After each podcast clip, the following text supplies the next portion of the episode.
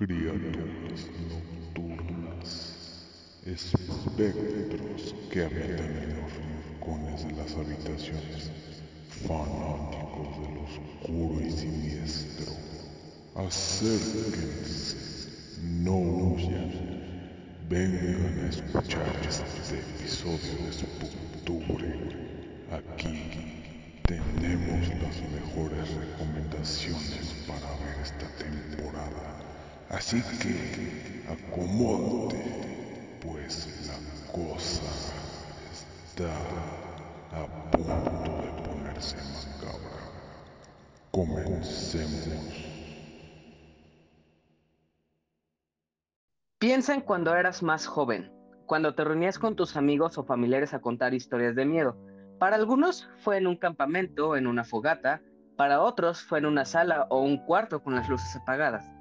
Este momento en el que escuchaban atentos a un amigo relatar la historia más aterradora que conocía y que para los que escuchaban era el momento en los que la imaginación volaba y pensábamos en las situaciones más atroces o en los seres más espeluznantes que protagonizaban estas historias. Este tipo de experiencias, si bien nos provocaban miedo, también las sentíamos como algo tremendamente entretenido y que al estar con amigos era una experiencia mucho más divertida de lo que pensábamos. A la fecha, es más difícil repetir este tipo de experiencias. El ya ser más grandes nos hace no experimentar el miedo y el terror de la misma manera, y no porque no nos asustemos, más bien es porque ya no nos imaginamos las cosas como antes, nos apegamos más a lo real y a lo que podemos ver con nuestros propios ojos o con lo que ya, ha sido comprobado científicamente dejamos de buscar respuestas a lo inexplicable y dejamos de verle cara o forma a la fantasía y simplemente nos apegamos a lo que podemos ver físicamente y que está frente a nosotros. Por eso mismo, algunos fanáticos del horror buscamos el terror por otro medio, películas, libros, juegos, imágenes, sonidos, todo esto para envolvernos en una situación en la que existen seres espectrales, demonios y monstruos para generarnos esa emoción que solo podemos obtener de sensaciones terroríficas a este nivel. Pero si buscamos y nos sumergimos todavía más en estos medios, podemos encontrar algunas antologías, relatos cortos que cuentan con historias muy contenidas que permiten que en un compendio de historias encontremos distintos relatos que abarcan todo tipo de géneros e historias de terror. El día de hoy vamos a hablar de otra de esas antologías que hace juego muy bien con esta temporada de Día de Muertos y de Halloween, que precisamente este episodio sale el 31 de octubre, así que feliz Halloween a todos. Este episodio se trata de otra colección de historias que acaba de llegar a la plataforma de Netflix que cuenta con 8 episodios, los cuales les puedo asegurar cada uno aborda horrores y miedos muy distintos el uno del otro y que algunos de ellos seguro serán de su interés. Para este episodio que estás escuchando ahora mismo, no estaré solo, pues cuento con la ayuda de alguien muy especial que ha estado aquí presente para este especial, pero dejaré que ella nuevamente se, introduzca y presente oficialmente cuál es el nombre de la serie que vamos a estar hablando el día de hoy. Oli, Oli, heladito, Oli a todos, feliz Halloween. Espero que repartan muchos dulces buenos, nada de mandarinas, ni caña, ni nada de eso. Dulces chidos, hartos chocolates, hartos mazapanes, alegrías, cosas chidas. y si van a, pedir dulces, me imagino, o ustedes o sus hijos, pues vayan con cuidado y, celebren el día, nada de andar aventando G, por favor. Y pues vamos a hablar de una antología, una serie antológica, que como había dicho en el episodio pasado, es mi director favorito y es El Gabinete de las Curiosidades de Guillermo del Toro. Bueno, pues muchas gracias, Elenita. Siempre es muy agradable tenerte aquí para hablar de historias terroríficas que puedan ver en la comodidad de sus casas. Nuevamente, recuerden que si van a salir a pedir dulces o van a acompañar a alguien, pues disfruten mucho de las festividades, usen lo mejor que puedan en sus disfraces, ya que esta temporada se aprovecha al máximo y tengan mucho cuidado, nunca sé suficientemente precavido. En cuanto a mí, pues yo soy Hila y pues con esta introducción, Elenita y yo les damos la bienvenida al quinto y último episodio de Spooktubre, un especial en el que hablamos únicamente sobre recomendaciones indispensables para ver en la temporada más espeluznante del año. Y por supuesto, este especial es parte de este podcast que es la opinión de helado un podcast sobre cine, series, anime y todo lo relacionado al mundo del entretenimiento. Para esta ocasión, como ya lo dijo Elenita, hablaremos sobre El Gabinete de Curiosidades, la más reciente serie que ha llegado a la plataforma de Netflix y por parte de Guillermo del Toro. Así que sin más tiempo que perder, comencemos.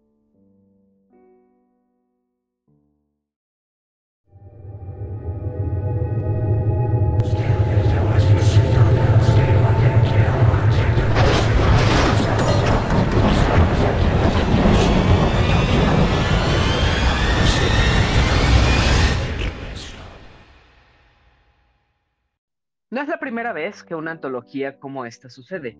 Ya ha habido muchos otros ejemplos a lo largo de los años. Por ejemplo, tenemos a Are You Afraid of the Dark, Two Sentence Horror Stories, Creeped Out, Black Mirrors, Love, Dead and Robot o pues Goosebumps. Y eso es en cuanto a series, pero también hay algunas películas que siguen esta misma norma de antología, entre las que están Scary Stories to Tell in the Dark y todas las de VHS y también la de Ghost Stories. Algunas obviamente son mejores que otras e incluso una, hay unas entre estas que se han vuelto algo de culto. Y ahora a esta colección de películas y series se, se suma Cabinet of Curiosities, una antología producida y ensamblada por Guillermo del Toro, pero aunque él no sea el director o tampoco sea quien escriba las historias, aquí vemos que es muy obvia la influencia que tiene del toro en la selección de directores y sobre todo los efectos que vemos en cada uno de los episodios. También ni se diga del desarrollo y la ambientación que tiene cada una de las historias en esta serie. Voy a mencionar los nombres de los ocho episodios que tiene esta serie y también quién los dirige. Y poquito más adelante, Elenita y yo vamos a dar una breve sinopsis de cada uno de estos episodios. Cabe destacar que los capítulos se fueron estrenando esta semana pasada dos episodios diarios y se lanzaron juntos en función de temas particulares. Por ejemplo, Scavengers, Loners, Lovecraft y Visitations, y así fueron los temas o la función particular de cada día en los que se fueron estrenando cada episodio. Para el día de carroñeros o scavengers tenemos el episodio del Lote 36 dirigido por Guillermo Navarro y Ratas de Cementerio por Vincenzo Natali. Para el día de solitarios o loners tenemos La autopsia dirigida por David Pryor y Por fuera dirigido por Anna Lily Amirpur. Para el tercer día tenemos Lovecraft y entre los episodios que tenemos está El modelo de Pigman dirigido por Kit Thomas y Sueños en la Casa de las Brujas, dirigido por Catherine Hardwick. Y el último día es el día de visitas o visitations, en el cual tenemos a La Inspección, dirigida por Panos Cosmatos, y El Murmullo, dirigido por Jennifer Kent. Muchas de estas historias algunos reconocerán a algunos directores por otras películas de terror que han visto, y eso es algo que vamos a retomar más adelante. Y pues seguro con estos directores que hay y estas temáticas, habrá algún episodio que les interesará más que el otro. En todos estos episodios, de hecho tenemos al inicio a Guillermo del Toro introduciéndonos al episodio con una reflexión sobre lo que estaríamos por ver, también presentando un objeto extraño pero relevante que aparecerá en cada historia junto con una estatuilla presentando ya sea al director del episodio o al protagonista que aparece en esta historia. Entre los objetos que podemos encontrar en cada uno de los episodios están una llave, un collar, un bisturí, un control remoto, un cuaderno de dibujos, una daga y una carta de invitación. Y por último, una manteleta. Todos estos objetos son muy característicos y de hecho Conforme vayan viendo los episodios van a descubrir por qué este objeto se presentó al inicio del episodio y toda la relación que tiene. Pues efectivamente todos estos objetos son clave ya que podrían ser la razón de todo lo que está sucediendo o tal vez es algo que simbolice en sí todo el episodio. Así que hay que ponerle mucha atención a esta breve reflexión que hace Guillermo del Toro y al objeto y la estatuilla que nos presenta. Pero ya que tenemos el preámbulo de lo que son estas historias y quién las dirige, ahora sí podemos empezar a hablar de lo que trata cada una. Ahora sí, vamos a dar una breve sinopsis y claro, sin spoilers todavía de lo que sucede en cada una de las historias, para que quien nos escucha se pueda interesar en alguna historia en particular y no se vaya todavía porque pues no va a haber spoilers. Más adelante pues vamos a relatar más sobre por qué verla, por qué no verla y qué episodios nos han gustado más. En este momento pues vamos a hablar cuatro y cuatro episodios, Elenita y yo, así que empecemos con los episodios que hay en esta serie. Así que voy con los primeros cuatro. En el primer episodio tenemos al lote 36, que nos muestra a un hombre que compra una bodega llena de posesiones misteriosas para venderlas y saldar una deuda, pero pronto este hombre termina envuelto en una situación desesperada y mortal. En el segundo episodio tenemos Ratas de Cementerio, que nos cuenta sobre un ladrón de tumbas que va por un botín recién llegado al cementerio, pero antes de hacerse con este premio, deberá sobrevivir a un laberinto de túneles y a un ejército de roedores. Para el tercer episodio tenemos la autopsia, que va de que mientras investiga la aparición de un cadáver, un alguacil veterano recurre a un viejo amigo forense para que lo ayude a desentrañar una serie de hechos escalofriantes. Y, para el cuarto, está la historia de Por Fuera, que es la historia de una mujer que, ansiosa por encajar en su entorno laboral, Stacy comienza a usar una crema que le causa una alarmante reacción alérgica. Mientras tanto, un inquietante cambio va tomando forma en su cuerpo y a su alrededor.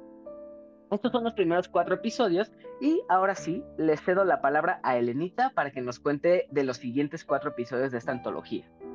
Bueno, la segunda mitad ya eh, empieza con modelo. Will es un estudiante de arte que conoce a Richard, un introvertido pintor cuyas tenebrosas obras empiezan a distorsionar el concepto de realidad de este joven. Sueños en la casa de la bruja Año después de la muerte de, su gemela y estimulado por una rara sustancia, un investigador se adentra a un mundo oscuro y misterioso para traer a su hermana de regreso. La, inspección. Tentadas a vivir experiencias únicas y repetibles, cuatro personas visitan una lujosa mansión de un acaudalado ermitaño, pero la intriga pronto se convierte en horror. Y la última se llama El Murmullo. Tras una pérdida desoladora, una pareja de ornitólogos se mudan a una casa apartada para estudiar aves. Sin embargo, la historia del lugar está escrita con sangre y dolor. Si se dan cuenta, ninguno de los episodios de los que acabamos de hablar se parece el uno al otro. Todos cuentan una historia muy distinta y que efectivamente estos se fueron subiendo bajo una temática en común y que también sería parte de lo que iban a tratar cada uno. Más adelante vamos a hablar de nuestros episodios favoritos y las razones por las cuales lo fueron, pero antes de eso, me gustaría que abordáramos en general y a grandes rasgos qué nos gustó y qué nos, no nos gustó de Gabinete de Curiosidades. Cabe destacar que a partir de aquí vamos a hablar un poquito sobre spoilers. Este es el momento a que si no quieren saber nada de la serie o quieren esperarse a ver esta antología antes de escuchar este episodio, pues pónganle pausa y adelántenle a este episodio para pues llegar a las conclusiones. En la descripción de este episodio se colocará un marcador que diga en qué momento empezamos con los spoilers y también cuando ya, ya deja de haberlos para que puedan regresar a este episodio con toda la tranquilidad. Así que ahora sí, retomando, cuéntanos a grandes rasgos qué te gustó y qué no te gustó de Gabinetes de Curiosidades, Elenita mira, puedo decir, te lo puedo decir como una fanática de Guillermo del Toro, que me gustó toda, se puede, sí, toda me gustó, la, la serie me gustó, o sea, toda la antología me gusta. De hecho, me gusta porque, porque ser mexicano es chingón, dijera él. Em, creo que como él dice, cuando le hacen esta entrevista, cuando él dice de que cómo, cómo consigue este balance entre el terror, pero también si nos da un poco de cosas buenas, mm, mm, pequeñas pizcas de sentimientos de amor, de ternura y eso. En esa entrevista le pregunta a esa periodista y, le dice que pues su respuesta es porque soy mexicano, ¿no? Y porque convivimos con la muerte todo el tiempo y porque vivimos y convivimos con la muerte y aparte amamos a la muerte. Entonces creo que que en esta antología no habla de muerte totalmente, pero creo que em, enlaza estas historias de terror con ciertas cosas que, que, que, nos representan como mexicanos en el sentido de, por decir, en el de murmullo, que fue uno de, de los capítulos que me gustó mucho. que es este encuentro paranormal, pero es la reconciliación de una pareja. Entonces es, como, pues lo que dice él, o sea, es, es el balance de las cosas, o sea, no puede haber dolor sin, sin, alegría o no puede haber eh, felicidad sin la tristeza. Y, estos conceptos los tiene muy marcados la serie. Hay cosas que, por no decir, hay capítulos donde totalmente son de terror, pero ves, ves plasmado, ves, la esencia de Guillermo del Toro en cada uno de los capítulos. Aunque sea un brochazo, se ve eh, como el, el, espíritu de Guillermo del Toro, o sea, se nota como que al menos eh, le dio el visto bueno Guillermo del Toro a estas historias, de que mucha, desde, desde que comienza el, el, intro, desde el intro, desde la música, es muy música de, de Guillermo del Toro, esa música como de, de, violín, pero que es tranquila, pero a la vez es emotiva, eh, tiene, tiene un cierto dejo de suspenso, pero se siente como de cuento de hadas. O sea, tiene, tiene, Guillermo del Toro tiene esa magia que te puede eh, mostrar ese terror cósmico de Lovecraft que, tiene muy, muy en, su, en sus historias, pero también e, estas historias de cuentos de hadas que te, muestran moralejas, te muestran cosas de fantasía que, que ve reflejado ese niño que prometió a los monstruos eh, de, ok, este, si me dejan de espantar, voy, a hacerles este, sus películas y voy, a, voy a hablar de ustedes, se nota muchísimo también en esta, en esta serie. Se nota desde el intro, cuando empieza el intro, dije de, no manches, es como cuando, bueno, aquí en Guadalajara él presentó la de su casa con, mi casa con los monstruos se llamaba, y cuando entrabas, haz de cuenta que la serie es como eh, el museo, o sea, como la exposición esa. Se ve ese pasillo oscuro, pero donde hay monstruos, donde ves muchísimas cosas que en, que en lugar de, darte terror o darte miedo, es como una fascinación, una fascinación tétrica, se podría decir, de que dices, wow, no, no me gustaría estar de noche en, eh, sin luz, ¿no? La neta no, pero es, es, es algo bien, bien difícil de describir en ese sentido de que es eh, es mágica su, su, esencia en el terror es mágica, porque no, no, por lo menos yo no lo siento que sea un terror con, como lo conocemos de tripa sangre. Es más elaborado todavía. Es, muy, muy Lovecraft, como decía, es muy cósmico, es muy fantasioso, pero que no raya en lo ridículo. de hecho, ah, ¿Mm? No, no, no, no. Iba, ya iba a ir a mi parte de que no me de lo que lo poco ah. que no me gustó. De hecho, eh, en todas las historias de, Guillermo del Toro, en todas las películas, hay, hay, hay, algo con lo que me fui con la finta, que en la mayoría de, sus películas, este, del Toro abraza mucho la idea de que los monstruos que conocemos, estas figuras horrendas o de tenerse miedo o que aparecen en las pesadillas, no son a lo que verdaderamente le tenemos que temer. Él constantemente nos presenta a personajes humanos, a protagonistas que son de carne y hueso, que son las que realmente son los verdaderos monstruos. Lo vemos, por ejemplo, en esta última... Ajá. No, no, o sea, yo iba a decir con el laberinto del fauno o en, esta serie, mm, yo creo que en la de... Mm, se me fue cómo se llama aquí en México, la de la apariencia, ¿cómo se llama aquí en México? La de mm, por fuera. Ajá. Creo que es más eh, que el monstruo no es tanto este pachequés de la crema, sino el monstruo es en sí la protagonista. Lo que vive en la persona, sí. Exactamente. O también en esta última que, que, hubo, de, que era como de un hombre que llegó a un circo, que al final era alguien honesto y terminó volviéndose en el monstruo, en la persona mala. O sea, muchas de sus historias precisamente son esto. O también te presenta a estos espíritus o fantasmas, este, como seres sentimentales o seres que están sufriendo porque pues no, no están ahí por gusto, sino porque fueron atrapadas o tuvieron un, destino muy atroz. Por ejemplo, en la de Cumbre Escarlata, al final termina siendo una cosa muy dramática y muy sentimental con todos estos espíritus. No es como tal una, como, como Pesadilla en la calle del, del infierno, que tenemos a, a Freddy. A, un, a Freddy, que es alguien que persigue a, a, estos adolescentes simplemente porque quiere matarlos, ¿no? Aquí son como más, más humanos. También coincide mucho que el mismo nombre de, de esta antología te lo, te lo dice, el gabinete de las curiosidades. ¿Qué sucede en cada uno de los episodios? Muchos de los personajes, muchos de los protagonistas están motivados por la curiosidad. ¿Qué pasa con el hombre del lote 36 cuando descubre que hay alguien que quiere comprar las cosas que hay en el lote? Quiere averiguar más sobre ellas, quiere averiguar en cuánto las puede vender. O el hombre que va al laberinto de las ratas, todo lo que descubre por meterse más hacia el fondo. Igual el de la Ah, exactamente. El de la autopsia, la curiosidad de qué le pasó a cada uno de los cuerpos.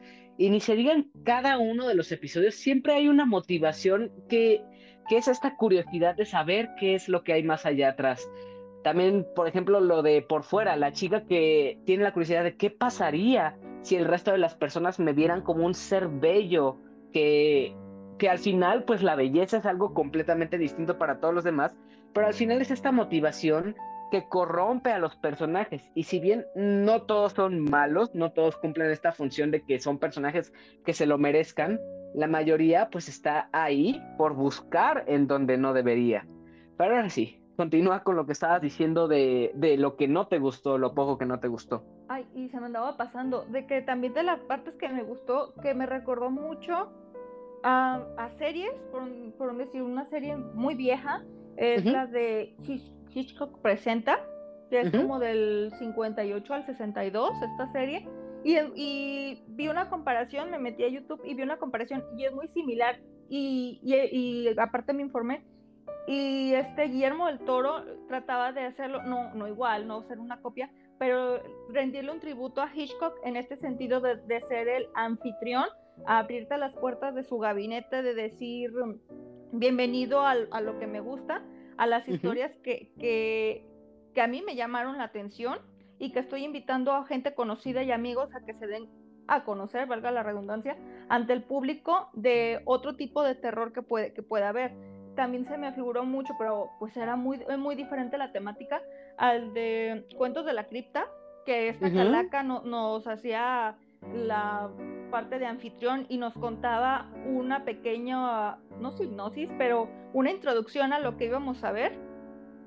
O, sea, muchas series de ese estilo, como, no sé si le, le sé que, mm, o sea, sé perfectamente que eh, Guillermo del Toro en, esta ocasión le rinde un homenaje, a Hitchcock, eh, se nota y él lo dijo, pero me recordó mucho también a Cuentos de la Cripta.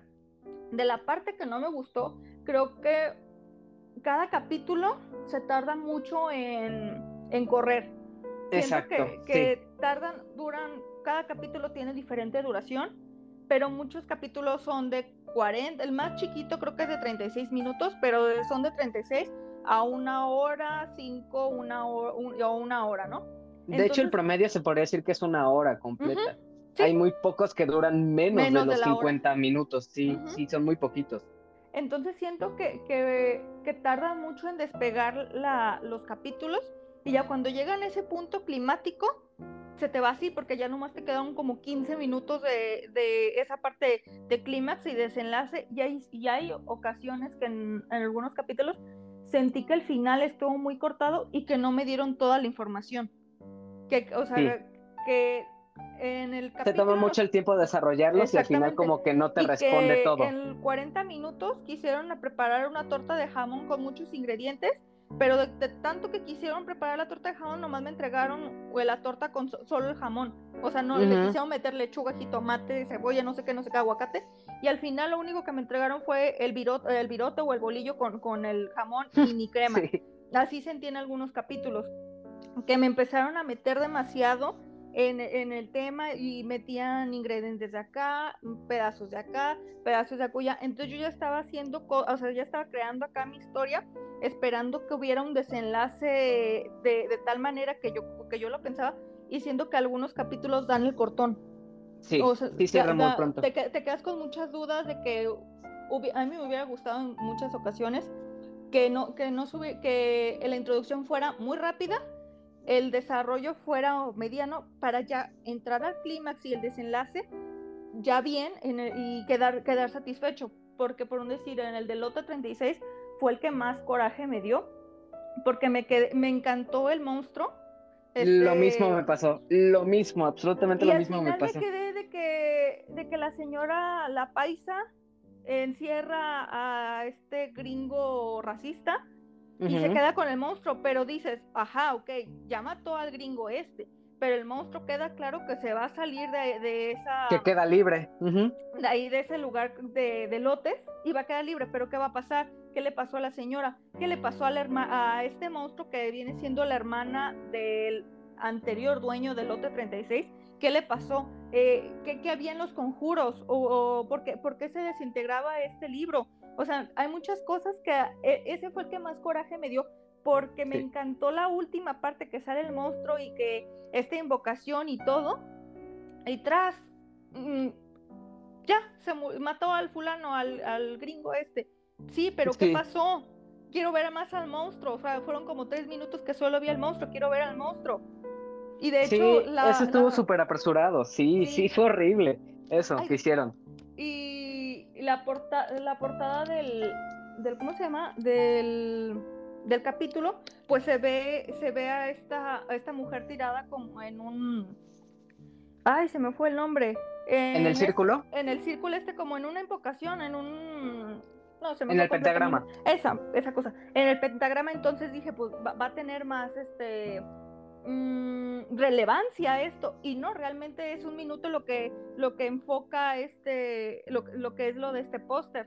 Entonces sí ahí fue me dio mucho coraje que dije ah no manches igual en el que ah pues igual en, el, en el primer bueno en el primer día el del el martes eh, me dio mucho coraje en esos dos capítulos porque también me hubiese gustado más en el de um, Las ratas del cementerio. esa, ratas del cementerio me hubiese gustado que hubieran hablado más sobre el templo negro porque me encantó este monstruo, pensé hasta de hecho, porque yo, yo los vi casi a ciegas, no, supe bien los directores, hasta más o menos ya después googleaba qué director era, porque yo esperaba con ansias tanto el director de Empty Man como el de Babadook, los esperaba con ansias. Yo de hecho Babadook pensaba que era hombre, pero resulta que era mujer. es una chica, sí. Ajá, cuando googleé dije, ah, es una mujer, ok. Entonces, este, cuando este de las ratas, cuando aparece, bueno, cuando encontramos a este mm, dios mitológico cutulesco, se me figuró mucho a la película de Empty Man y dije, mm, suena como Empty Man. Pero, pero no, pues ya, ya vi que, que, era otro, otro director. Y me hubiese gustado que hubieran desarrollado más lo del Templo Negro o que se hubieran decidido por alguno de los dos villanos enemigos o la ratota mutante o este, o este demonio momia que había ahí, porque al final, cuando la persecución no me latió, dije, bueno, o con Juana con Chana, ¿cuál, con cuál me quedo? Pues a mí me hubiera gustado más que hubiera sido, que hubiera sido este demonio. Pero estamos hablando, pero el, el, capítulo se llama El cementerio de las ratas, entonces como que se me hizo de más meter eh, lo del templo negro sí, de hecho, igual uno de los grandes problemas con este, eh, esta antología es la duración. Ok, cada uno de los episodios dura una hora promedio. Habría sido mejor que duraran, si acaso, media hora, pero también ahorita mismo considerándolo y todo el desarrollo que tienen, porque ese es el problema. Te, te, toman mucho tiempo desarrollando el personaje y lo que está pasando, pero a la hora que llega lo mero bueno y lo mero interesante, cierran muy rápido. Está la, la, la contraparte. Habría sido mejor que en vez de durar una hora, duraran una hora y media o más de la hora y media para poder contar la idea completa de lo que querían hacer. Ay, es que siento que, que, que todos se van a llegar a la misma, que iban a agarrar una hora quince de, de trama, desarrollo y desarrollar más el personaje o los personajes y 15 minutos de ámonos. Más bien siento, siento que mejor hubieran como... Cortado. cortado o...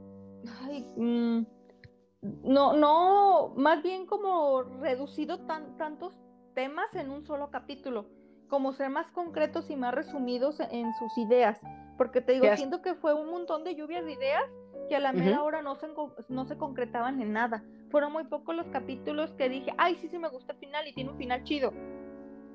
Pero fueron, pues yo creo que los dos primeros y el séptimo, que, que dije, no, no, no sé a dónde van. El séptimo fue literal que llevo Horrible. 50 minutos viendo algo que no sé a dónde va. Y los últimos 10 minutos dije, ah, ah, ok, está chido, sí, sí, sí, venga, venga. Pum, se acabó. Y yo, ah, ok. Que precisamente este es de los episodios que más adelante vamos a tocar, porque también precisamente hablaremos de los de los que deben evitar en su totalidad o simplemente evitarlos. Ahorita, antes de continuar de las razones que a mí me gustaron y, y qué fue lo que no me gustó, que de hecho podría coincidir contigo, en general, ¿qué calificación le darías a toda la serie? No a cada episodio, a toda la serie. Ahorita nos vamos por episodio. Ok, yo creo que un 9. Un 9, ok. Yo, yo siento que me quedaría como con un 8. Creo que es la calificación que le daría. Porque puedo decir que me gustó muchísimo. Me gustó bastante. Eh, aunque sean los episodios malos, como es el de Por Fuera o, el de el séptimo, que es el de, de Visitation, me parece. Este, el monstruo que aparece y también como lo dices, o, sea, todos lo, todas las figuras paranormales o los monstruos son bastante originales o bastante padres físicamente. Lástima que el desarrollo o el guion no les ayuda. Aún así, en general, me gustó la manera en la que se abordó el terror en cada uno de los episodios. Teníamos monstruos de todo tipo, figuras y tamaños, y también la manera en la que desarrollaban la historia escalaba de buena manera la tensión para llegar a esos momentos clímax de cada episodio, aunque hay excepciones y también están los casos en los que ese clímax llega demasiado rápido. Igual mi mayor problema, y coincidiendo contigo, es que los episodios sí son muy, muy largos. Todos efectivamente en promedio duran una hora cada uno y pues para el tipo de historias que son, definitivamente habría funcionado más que se hubieran contenido en la media hora o exagerándole 40 minutos.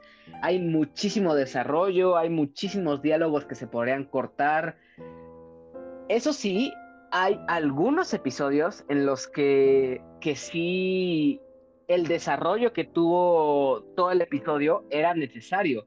Por ejemplo, este todo el de murmullo, el desarrollo era necesario para que entiendas el clímax. En la autopsia también era muy necesario saber el background de lo que pasó en, que haya que haya llevado al protagonista a la, a la mina, a la investigación de los cuerpos. O sea, esos desarrollos sí sirven, pero en el resto sí, sí como que sobra muchísimo.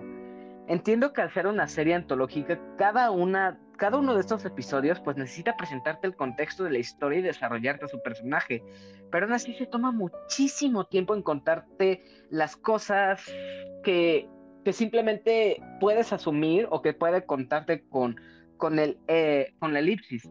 Pero, pues bueno, ahora sí, creo que podemos pasar a lo bueno. Antes, no sé si te gustaría calificar cada uno de los episodios, podemos irlos nombrando. ¿Qué? ¿Ok? Entonces vamos uno por uno. Al lote 36, ¿cómo lo calificarías? Ay, un 8.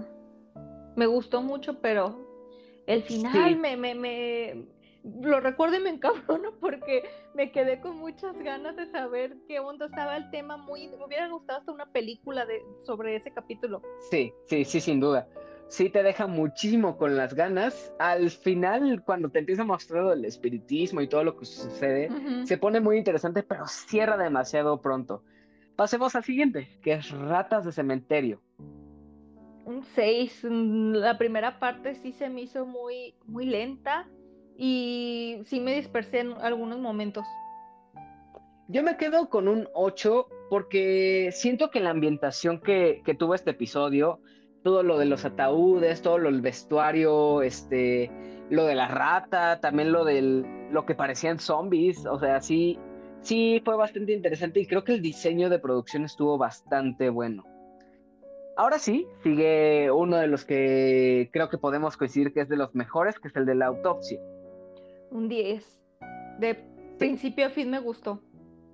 Este sin duda lo dejo como uno de mis favoritos. Más adelante pues voy a hablar un poquito más acerca de este episodio, ya que hablemos sobre los dos preferidos de cada quien.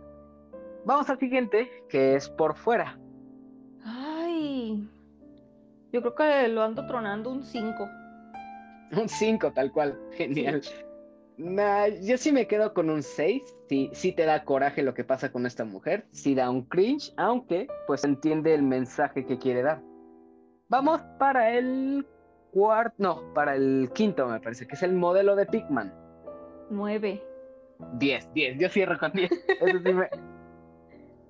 Mm, eh, las cosas de Lovecraft, estos dos episodios, el siguiente también es parte de Lovecraft, este, son como historias de mucho misterio, de terror cósmico, te dejan muchas más preguntas de lo que responde, pero aún así no le resta lo interesante. Y el modelo de Pigman, pues es una cosa sobre pintura, sobre monstruos, y a pesar de que no te muestre tan clavado un plano acerca de, de lo que hay en cuanto a monstruos en este episodio, me gustó muchísimo. La verdad sí lo sentí bastante siniestro y cómo cierra la historia está está muy, muy cabrón, en mi opinión. A ese sí lo dejo con un 10. Yo le pongo 9 porque ahí sí es culpa mía porque la muy güey no la entendí al final. Tuve que, recurrir a la explicación del capítulo porque, porque me quedé de, ay, ya, es no que, entendí. Es que también cierra muy rápido, sí cierra muy, muy anticlimático, sí es bastante rápida la manera en la que cierra y sí, sí sientes como, como que le faltó algo más que contar que de hecho sí hay muchas diferencias con el relato original, pero eso lo guardaré un poquito más para adelante. Vamos con el siguiente episodio que es El sueños en la, en la casa de las brujas. Ah, estoy indecisa entre 9 y 10. Yo creo que me voy por un 10. Definitivamente sí me gustó mucho. Es muy fantasioso. Suena, suena, bueno, después voy a explicar cuando, cuando, porque fue de mis favoritos, lo, lo, voy, a, lo voy a medio contar, pero siento que sí fue como como ver un capítulo de Hansel y Gretel. Es como de los menos terroríficos, ¿no? Mm, es como terror infantil, si tú quieres. Bueno, después, después, lo hablamos. platico mi percepción de ese capítulo, pero me encantó ese capítulo.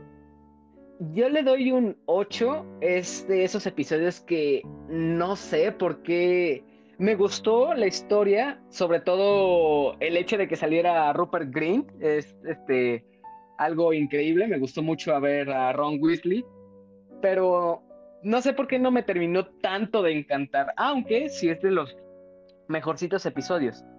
Ya vamos para los últimos dos, y este, ya quiero escuchar tu respuesta, que es la inspección, séptimo episodio. Ay, yo creo que un dos, no lo aguanté. No, no, no, compré, no compré lo que tenía que comprar, este, no, no compré Mary Jane para entender ese capítulo.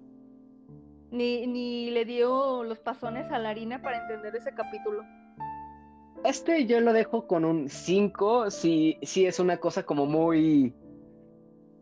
Si lo ven en el estado, si lo ven con unos brownies así bien mágicos, bien astrales, es un episodio que igual y le hayan otro sentido, una cosa completamente distinta. Eso sí, visualmente son una cosa increíble. La edición de sonido y la fotografía que tiene este episodio es una cosa maravillosa.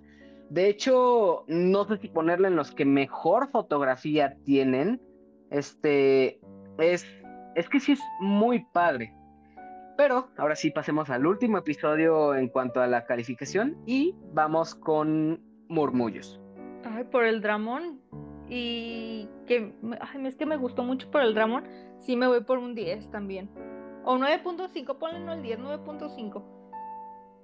Yo este sí lo dejo en un 8. Si está, es, es otro de los episodios distintos. Se cuelga más sobre el drama, sobre eh, una historia de familia, sobre entrar en paz con, con los fantasmas del pasado, se podría decir, por perdonar las, las, lo que ha pasado. Y también es un episodio bastante melancólico de cierta forma. Sí, sí te saca la lagrimita, sí te hace sentir triste y gacho. Y pues esos son todos los episodios. Creo que en promedio sí lo podemos dejar en, un 8 y un 9, me dijiste. Perfecto. Entonces esa es la lista de los episodios. Y ahora sí, podemos pasar a los mejores dos episodios. Este. Y mencionemos un tercero, nada más por, por ponerlo al aire. Y ya continuamos con los dos. Pero antes me gustaría quitarnos de, de, de enfrente por qué recomendamos que se alejen de los episodios que creo que podemos conseguir, que es el de Por Fuera y el de este de Visiting. ¿Por, ¿Por, qué dirías no los vean, sáltenselo, esto es horrible? El de la inspección, el, el Pacheco, por Pacheco, no, bueno, como te decía, lo vi, lo vi después de comer y entre que me agarró el mal del puerco y que estaba muy lenta, no, no me gustó, sentí que estaba viendo un video eh, donde hay varios fulanos hablando de trivialidades, de que sentí que no llegaban a nada. Llegó un punto que, que si para mí que una noche de insomnio, pon esa porque te vas a dormir. Es mucho bla, bla, bla. Veo, veo un montonal de gente que se pachequea y todo, pero estaba de ya cómete la maldita naranja, porque no, no llegaban a ningún lado. Mm, no me gustó ese en, en absoluto. Me gustó el, hecho de, como me comentabas, tanto la música como el aspecto de fotografía, el aspecto visual, e, esa mm, sala futurista en el eh, futurista para los tiempos de 1979 porque se basa en 1979 los looks de estos personajes y todo. Los autos también. Exactamente, me gusta mucho lo aspecto visual, pero en cuestión de historia se me hace muy, muy cansada la historia. Aparte que, que el director es muy pacheco en sus historias, pues, Después les voy a comentar de, qué película es director este, este hombre. Muy pacheco para las historias y creo que tienes que llegar a un grado de éxtasis para agarrar la onda. Porque si andas en, yo creo que si andas en tus cinco sentidos no, no, no le entiendes.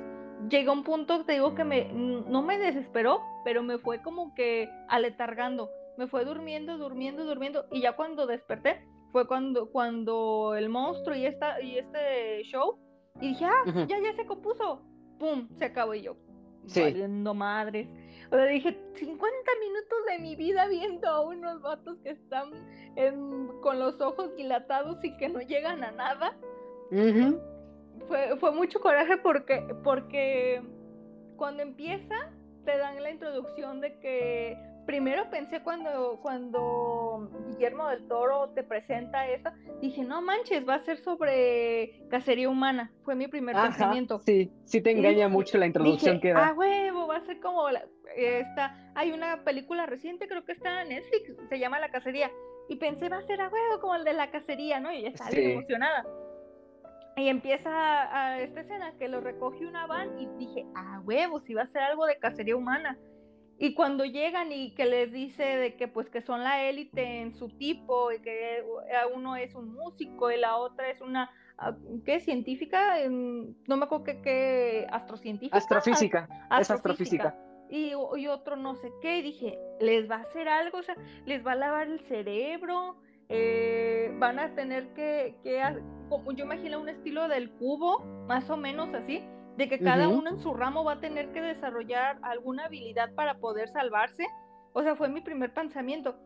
Y cuando lo del té y las bebidas, dije, los va, los, los va a dormir y, se van a... A, ir a, una habitación o algo así. Sí, yo eh, pensé de que se va a ver como la de So, la de Juegos Macabros, que van a estar atados y mutilándose, algo así. Yo, yo todo el tiempo pensé eso, pero ya vi que después, este, se empiezan a pachiquear y siguen, hable y hable y hable y hable. Dije, no, pues no, no sé, no sé para dónde va.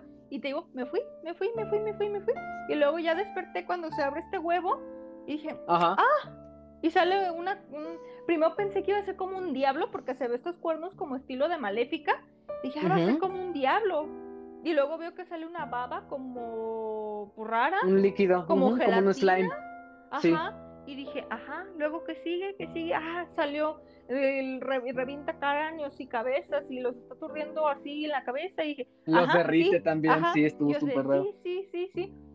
Y ya pum, se acabó. Y yo, ah, ya, no manches. Así fue, fue mi reacción. Entonces me, me quedé de 50 minutos perdidos, Dios mío, y estaba buena. O sea, pensaba que iba a estar buena, pero no, fue una basura.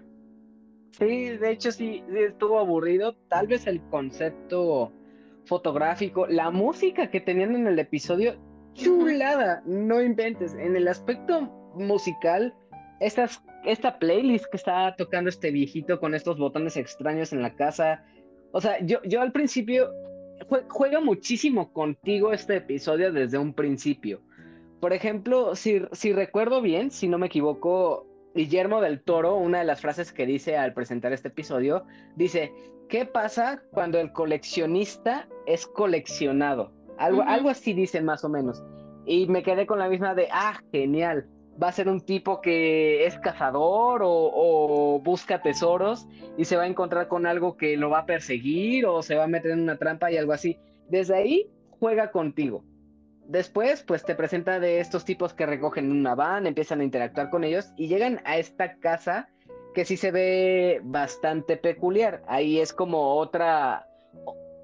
Te hace pensar en otras cosas como la de la cabaña en el bosque, que es esta casa que, que hacia, hacia adentro tenía como muchísimos monstruos enterrados o escondidos y todo.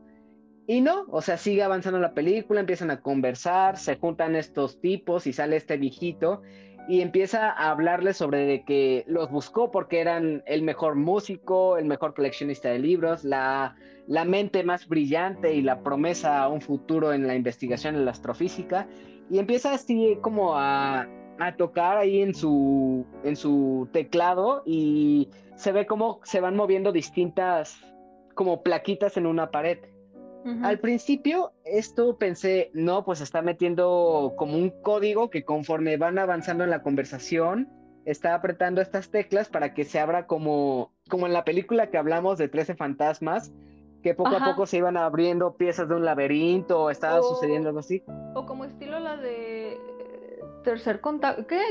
Ay, de tercer tipo, este, el de Spielberg, ya no se me olvida su nombre eh, Encuentros cercanos del el tercer tipo. Algo así. Que, que, es esta cosita, pues este teclado que, que se toca y hacen, o sea, están unos colorcitos que brotan. Más o menos yo también dije, pues va a salir un alien. Sí pensé, te digo, llegué a pensar, bueno, puede ser un alien raro o van a hacer un contacto raro porque pues está ocupando un montonal de gente que debe de ser la chida en su, en su rango entonces van a hacer algún contacto, pero pues realmente pues no hay el contacto, o sea, no, pues no, o sea, no, no, no, simplemente como, simplemente como que juega con los, con los sentimientos y la emoción de uno, siempre sientes, ah, ya va a pasar algo interesante, y no, simplemente no.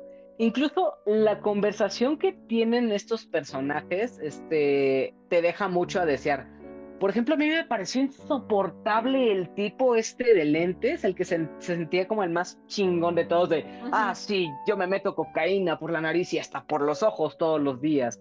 O, ¿no has intentado eso? Ay, qué novato eres. Ese tipo era insoportable, era de, oh, por favor, que es el primero que se muere en este episodio. Sí y hasta el personaje más interesante, que era este músico que parece que era como el más este, interesante o el que iba a tener una función importante en este episodio por las experiencias que ha tenido de, ah, mi experiencia musical ha sido única porque me topé con unos sujetos que simplemente empezaron a tocar música y era algo que nunca se ha tocado en otros lugares.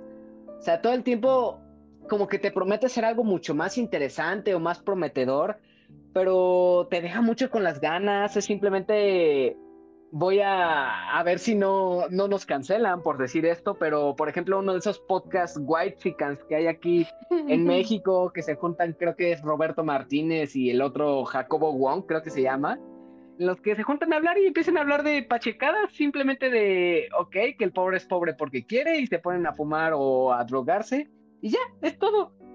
y hecho. Y es algo similar, o sea, simplemente pláticas o conversaciones que no llevan a ningún lado. Y sí, sí, definitivamente de los peores episodios de, esta eh, antología.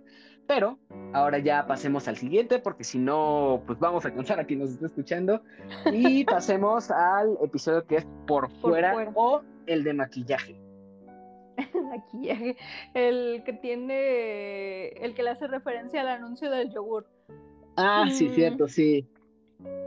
Sí, no te pases. Este capítulo, fíjate que no me gustó en el sentido de que tiene una ambivalencia en su mensaje. Primero porque el, personaje, la actriz me gustó cómo actúa. le compras su papel, pero no me dio cringe, me dio como lástima o sentimiento en el sentido de hija madura ya, por favor. O sea, ese sentimiento que todos tuvimos en secundaria, el querer pertenecer a un grupo, pero que eh, no entrabas y querías entrar hasta con calzador con ese grupo y que solo te estabas haciendo daño tú misma. Todo el tiempo estuve de, hija, date cuenta, date cuenta, date cuenta, porque alejaba la... Los personajes son muy buenos como tales, porque si te fijas, las del grupo, la, sí, las grupos, las populares, pongámosle, eh, nunca la tratan mal, o sea, nunca le hacen un feo, de hecho, la, la que es como la líder, pues le invita y cuando le hace el regalo este de taxidermista, pues se queda de como cualquier persona, yo creo que cualquier persona que te den algo muerto, te quedas de, ok, gracias, pero vamos, vamos a, arrinconar esa madre, pero nunca la haces sentir mal. De hecho, el personaje, el, el antagonista, dijéramos, la líder de este grupo, es muy superficial. Siento que todo este capítulo, capítulo es de la superficialidad. Porque, sí, sobre el aspecto de la belleza. Exactamente, y es el capítulo Instagramer que das una apariencia ante el mundo, que más bien quieres dar una apariencia ante el mundo, pero por atrás traes un desmadre de vida, porque esta líder del, grupo trae un desmadre con su esposo que quiere, que quiere aparentar en esa casa hermosa, su aspecto hermoso, o sea, todo hermoso según, según la prota, según Stacy, pero realmente cuando e, esta mujer está marcándole a su esposo sobre, hablando sobre los niños, o sea que se están peleando, dices, no está tan hermosa tu vida, pero no es la prota, no es, no es el clásico, este estilo de Mean Girls, de que la, antagonista sea culera con la prota, no, de hecho, pues es... Simplemente su personalidad, pero aún así como que se toleran. exactamente, y por donde cuando, cuando es, es este el regalo, de que una del, grupito quiere hacer como, y hace un comentario de, ay, qué pinche rara es esta vieja, la, le para las patas la, líder, así de, bueno, pasemos a otro tema, porque, o sea, no es mala, e, es... Uh, Simplemente su forma de ser. Exactamente, es su forma de ser. Aquí la mala se puede decir que es la prota, Stacy, de que a huevo quiere encajar y no, no ve que le está haciendo daño a su esposo, que su esposo la neta se gana el cielo ahí en ese capítulo. Ay, sí, sí, yo amé al esposo, es bien lindo con ella. Me, me encabroné cuando... Me dio coraje también. Exactamente, cuando le pasa lo que le pasa, que dice, ¿por qué babosa si él, él todo el tiempo... Es el único que te entiende. Exactamente, le está diciendo de, güey, tú eres hermosa por como eres, tú, llama, tú llamaste la atención desde el primer día que, te, vi, que nos vimos, y tú andas en, la, en otro pedo, tú andas eh, allá repapaloteando por otro lado. Siento que en el primer mensaje que da cuando, que creo que, hasta cierto punto entiendo el personaje de Stacy, de que le, que le dice, de, ocupo esta crema porque a ti como hombre no te van a criticar por estar gordo, por estar feo, por chingos, cientos miles de razones que, que, a una mujer no, no, te, no, no te lo permite en la sociedad, que no puedes un día estar toda fodonga, desarreglada, porque, uy, no, es que si... si acaban. Sí, o si, si estás, por música en este, en este caso, está casada Stacy, es que si estás así de, fodonga, te va a dejar por otra. Porque, porque no es al revés, porque mucho gato anda fodongo y pues de todos modos la mujer está ahí. O sea, siento que en, e, en ese en ese sentido del mensaje dije, bueno, sí, sí lo están externando, está bien, muy bien, pero ya al final del capítulo, cuando Stacy se renueva, que dije, ok, entonces, ¿cuál, cuál, fue, ¿cuál fue mi mensaje? De, a huevo, a huevo entró esta vieja por ley de sus calzones y, y para entrar en la sociedad, que lamentablemente es así, que para entrar en la sociedad debe de ser hermoso, bello y blanco. Sí, exactamente. Que, siendo que ponle que sí sea un terror, de que, que si no eres de esa manera, pues la sociedad te, va a basurear. Este episodio es sobre todo esa protesta en contra de los estándares de belleza, en contra de, de, estas grandes empresas que dicen que si quieres destacar en la sociedad, pues debes arreglarte, debes usar maquillaje, debes vestir de lo mejor.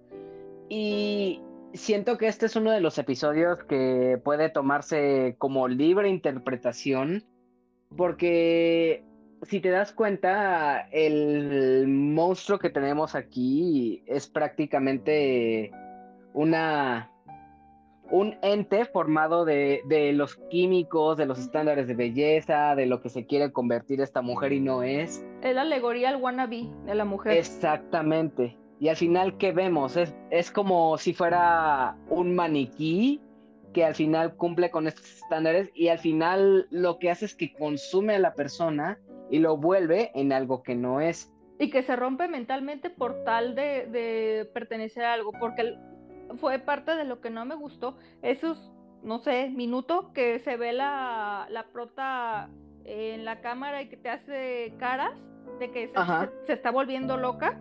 No me, no me gustó, te digo, ese capítulo no me gustó por, por muchas razones de la inmadurez de, la personaje, chingo de cringe que me dio el, capítulo.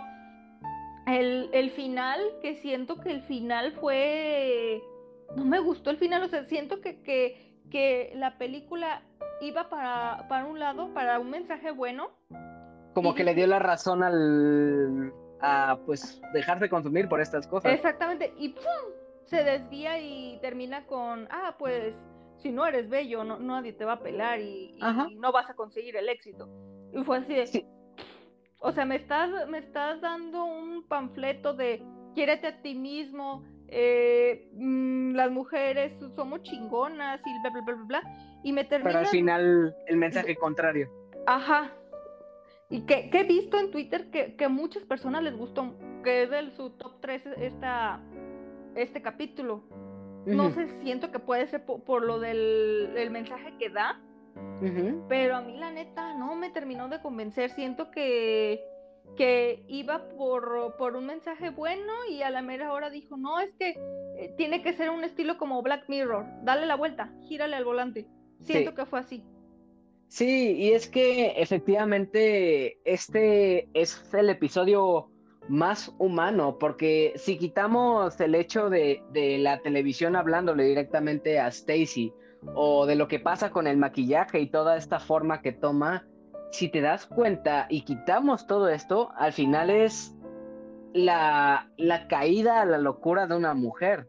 Porque bien podrías eliminar toda la cuestión del maquillaje y lo que está pasando y podrías poner a una mujer que se volvió esquizofrénica, que perdió la cabeza y le hizo lo que le hizo a su esposo y al final cómo llegó al despacho en el que trabaja. Y es que al final sí te deja este mensaje de, ok, Stacy fue consumida por la mercadotecnia, por el maquillaje, por los estándares de belleza, pero al final estas caras precisamente pues denotan que está loca, que no es lo que ella quiere, que, que fue obligada a cumplir con esos estándares para, para cumplir con los demás esperan de ella. Y al final, pues eso se ve con cómo se comportan sus compañeras de trabajo, que al final casi, casi parece que se enamoran y se vuelven locas por ella.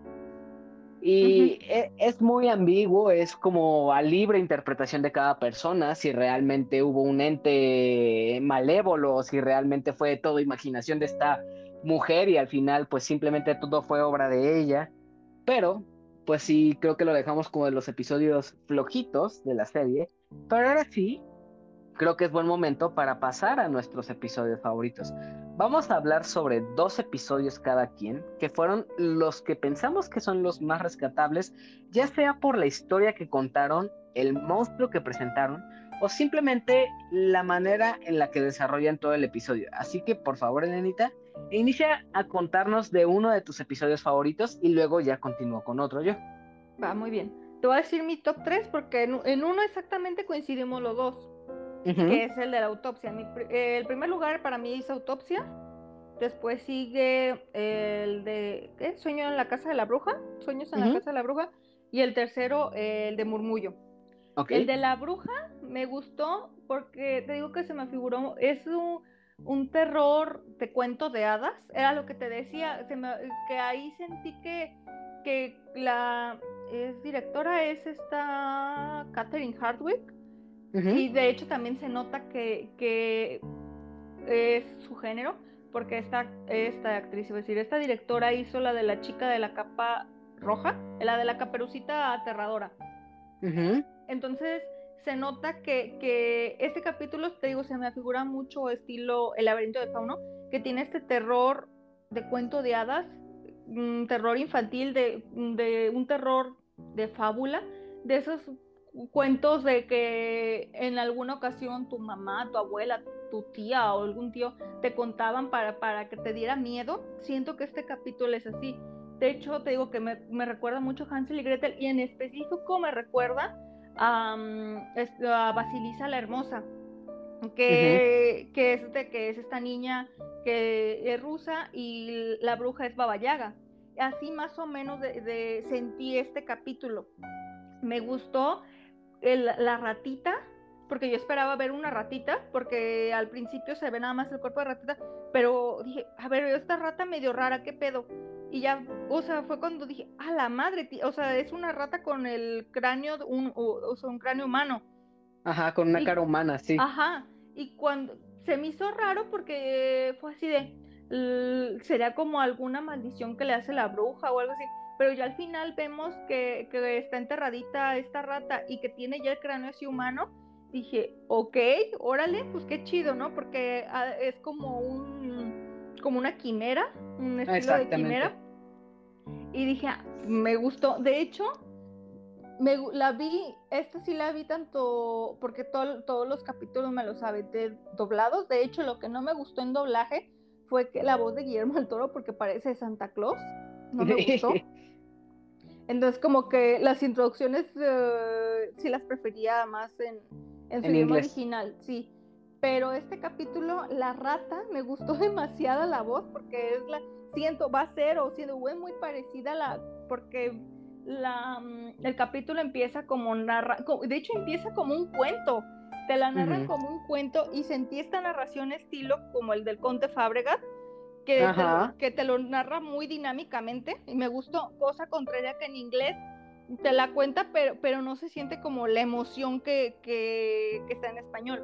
De hecho, esta tiene como tintes de sarcasmo y comedia, ¿no? Porque prácticamente inicia con un spoiler enorme ese episodio. Ajá, de hecho, y, y, fue lo que me gustó porque vemos el spoilersazo de que Rupert Green, no me acuerdo cómo se llama en el, en el personaje, se ve allá todo tiradillo muerto y dices, ala, ¿qué, qué le pasó para llegar a, a esa historia? Y por lo que dice la ratita, dices, ah, caray, pues ¿qué, va a pasar aquí? Y, y desde el título que, dice que es, una, que es una bruja, dije, no, pues le ha de haber vendido el alma a la bruja o hubo un intercambio de, de cuerpos o algo así. Y más porque al principio cuando Guillermo del Toro presenta este dibujo, que, que pues es, eh, es, el dibujo, este cuadro, es como referente y es un es el eje principal se puede decir de la serie porque uno de los personajes y la bruja la hace la tiene esclavizada se puede decir en hacer una, en hacer pinturas que revelan todo lo que pasará en un futuro, con, este caso.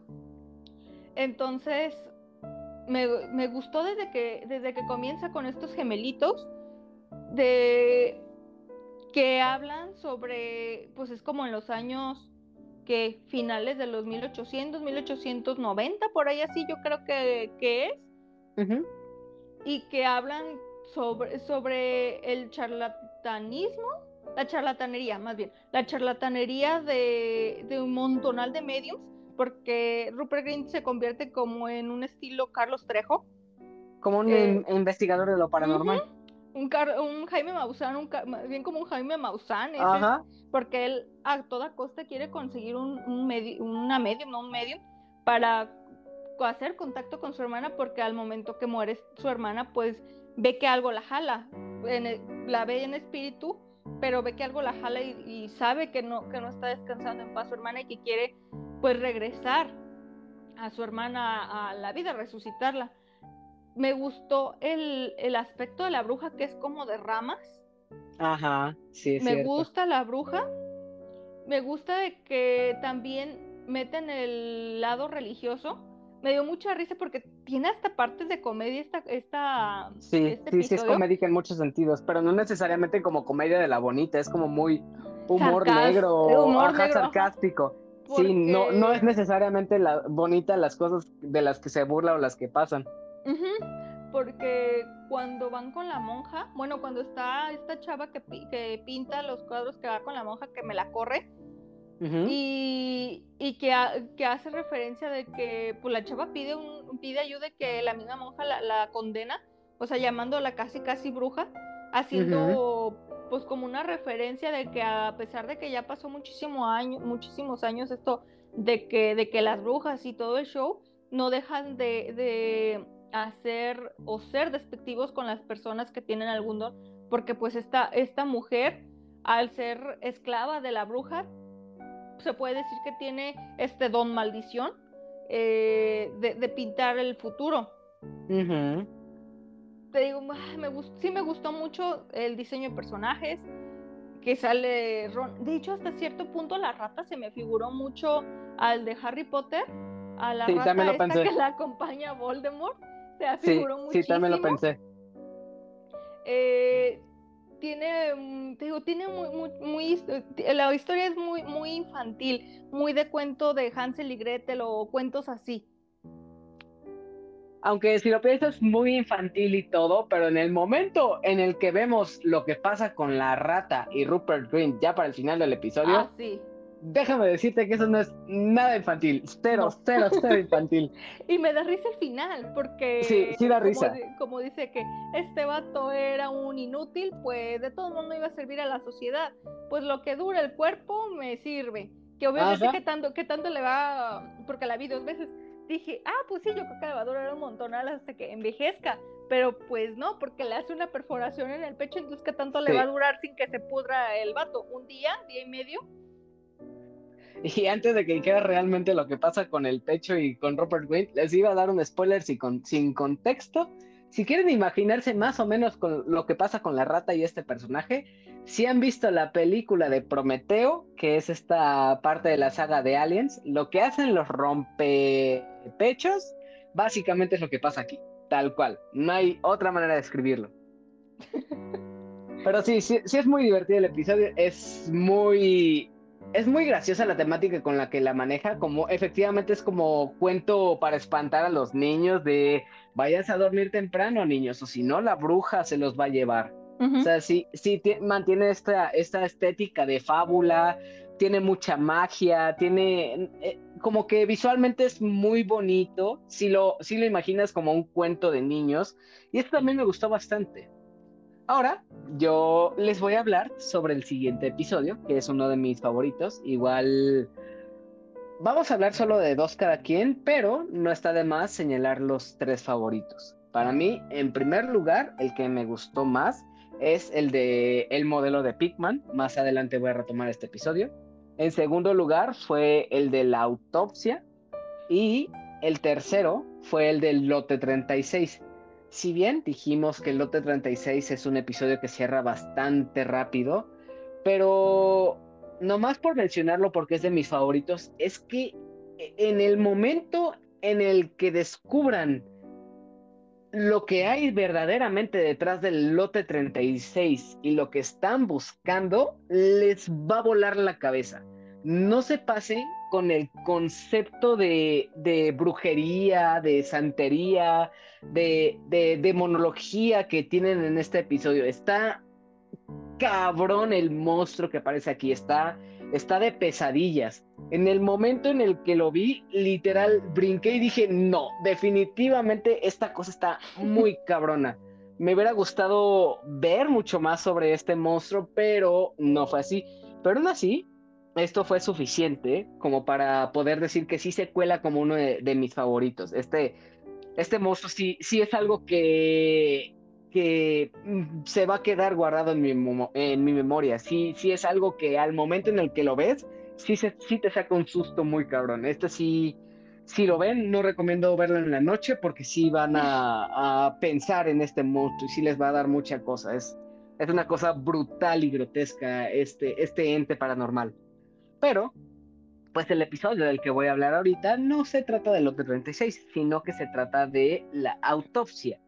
Y la autopsia es este episodio dirigido por este David Pryor y este inicia con un alguacil que llega a un pueblo a investigar las misteriosas desapariciones y al parecer muertes de unos mineros, por lo que al parecer es una bomba. Pero las razones del atentado de esta bomba y lo que sucedió en la mina son desconocidas. Y mientras más se investiga o escarba más acerca de este caso, esto se vuelve mucho más confuso.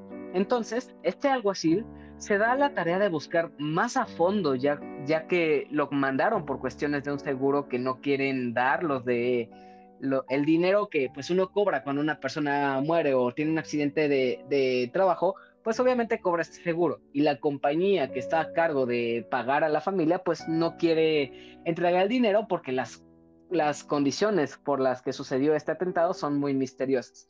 Entonces, cuando llega este alguacil que es el doctor Carl Winters, empieza a investigar y a realizar una autopsia en los cuerpos, pero conforme empieza a abrirlos, empieza a descubrir cosas cada vez más siniestras y misteriosas que revelan que lo que sucedió en la mina y esta bomba es algo más allá que solo que solo un accidente o un ataque, sino que hay muchas cosas que no coinciden con lo que acaba de suceder. Recientemente para este podcast, eh, precisamente parte de especial que estamos haciendo, que es el de Spooktubre, ya hablamos sobre la película de la autopsia de Jane Doe. Y de hecho, como la vimos recientemente, yo personalmente noté muchas similitudes, bastantes, y aunque si bien ambas tienen un origen y un desenlace distinto, a la hora de realizar la autopsia en los cuerpos, ambas tienen cosas similares, lo cual hizo que me gustara todavía más.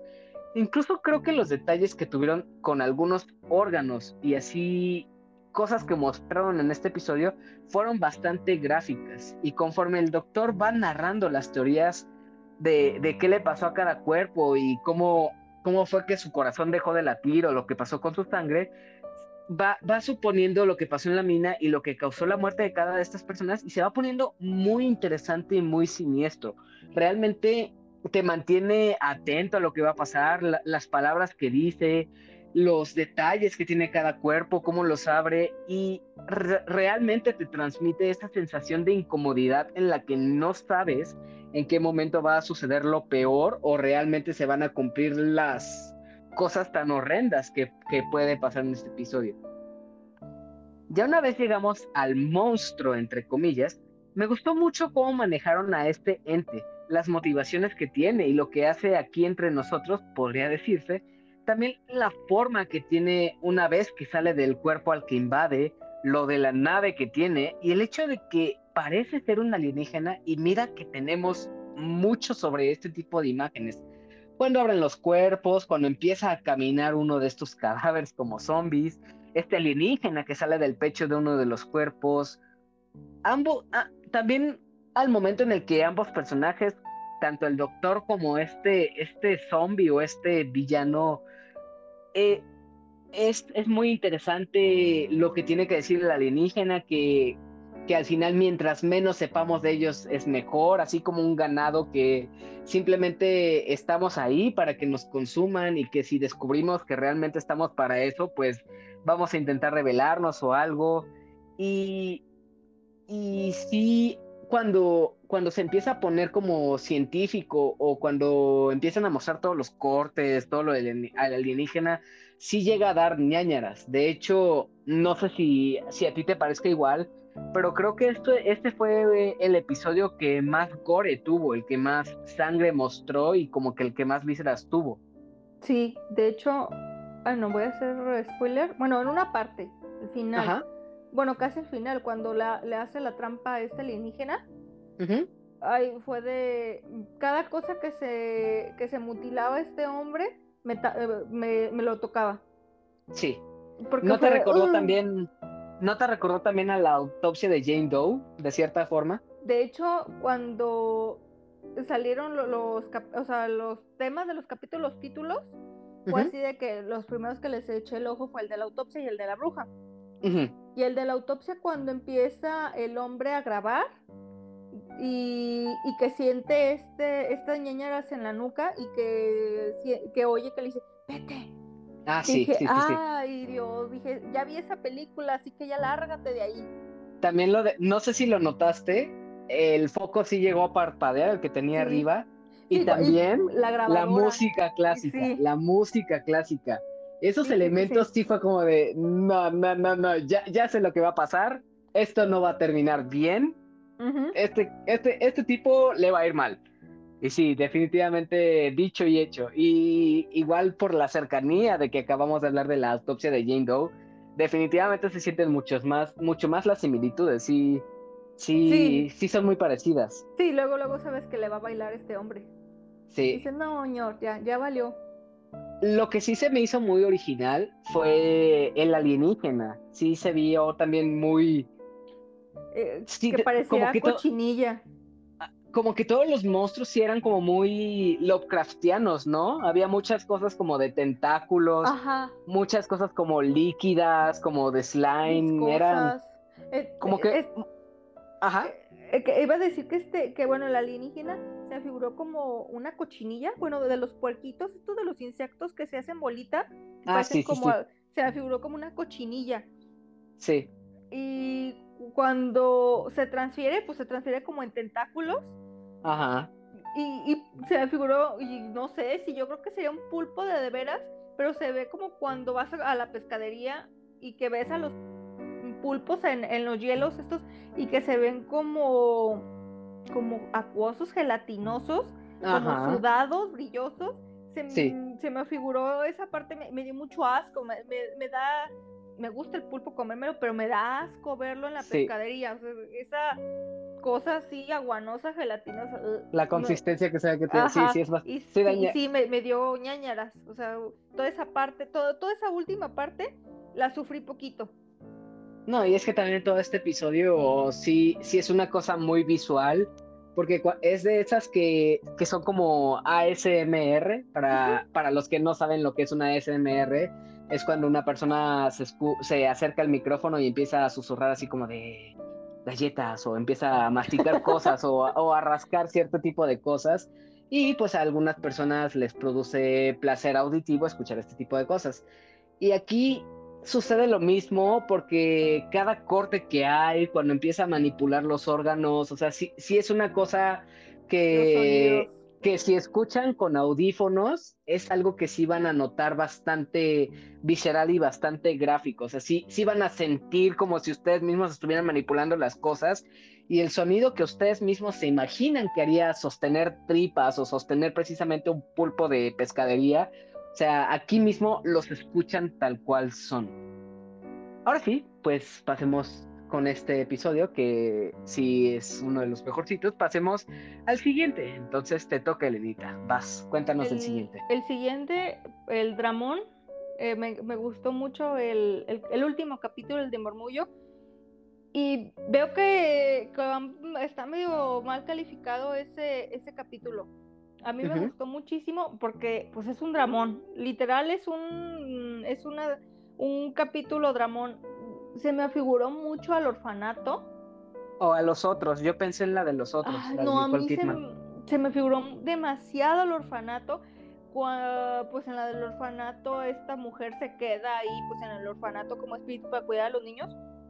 Así, eh, o se me figuró entre la de mm, Cumbre Escarlata que como decías al principio es un dramón, y esta del orfanato, se, está como muy conjunta de las dos. Eh, desde que empieza, mm, empieza como, empieza así de que pues no saben ni qué onda, ¿no? Porque son dos ornitólogos que están investigando este pajarito que tiene un nombre bien raro, pero le dicen murmullo. y van a hacer una investigación porque eh, son apoyados por, por dos, dos, ancianitos.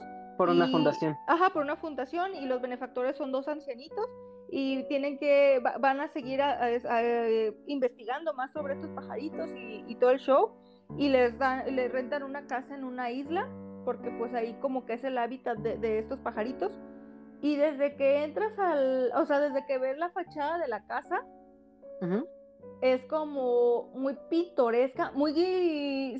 en, cuestión de la fachada de la casa se me figuró mucho la cumbre escarlata. Cuando entra esta, la prota, no me acuerdo cómo se llama, que es Alicia en live action, y ve, el castillo que es como antiguo pero mm, gótico.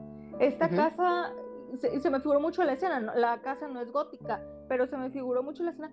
Se me figuró también, me dio así como rasgos del espinazo del diablo, de estos eh, fantasmas que no son malos, que son solo entes que están penando por alguna culpa que ellos tienen y que están aferrados a algo. Se me figuró mucho también el espinazo del diablo. Y desde que empieza, ves de que esta pareja, a un principio, eh, yo no sabía que eran pareja. Yo pensaba que eran como compañeros, o sea, de... Como amigos. Como amigos, porque de hecho la pareja se trata muy distante. Tú cuando, ve, cuando empiezas a ver la, el capítulo, tú dices, ah, pues son compañeros de trabajo que van a investigar. Pero ya se, va, se va empezando a desarrollar la historia. Ves que son una pareja y que esta pareja está rota por, algún, por un hecho, por un, un acontecimiento que, que les ha pasado que los ha hecho separarse y cuando empiezas a ver su narrativa y que la mujer no quiere nada con, el esposo. Como que, todavía está en duelo. Eh, sí, pero, pero todavía cuando, cuando le dice que si quiere bailar o algo así y que me lo manda a la goma, mm, todavía no se sabe bien cuál, cuál es la, cuál es el las intenciones o lo que acaba de pasar. Sí. Y dices, ah, pinche hija loca, pues sabe que trae, ¿no?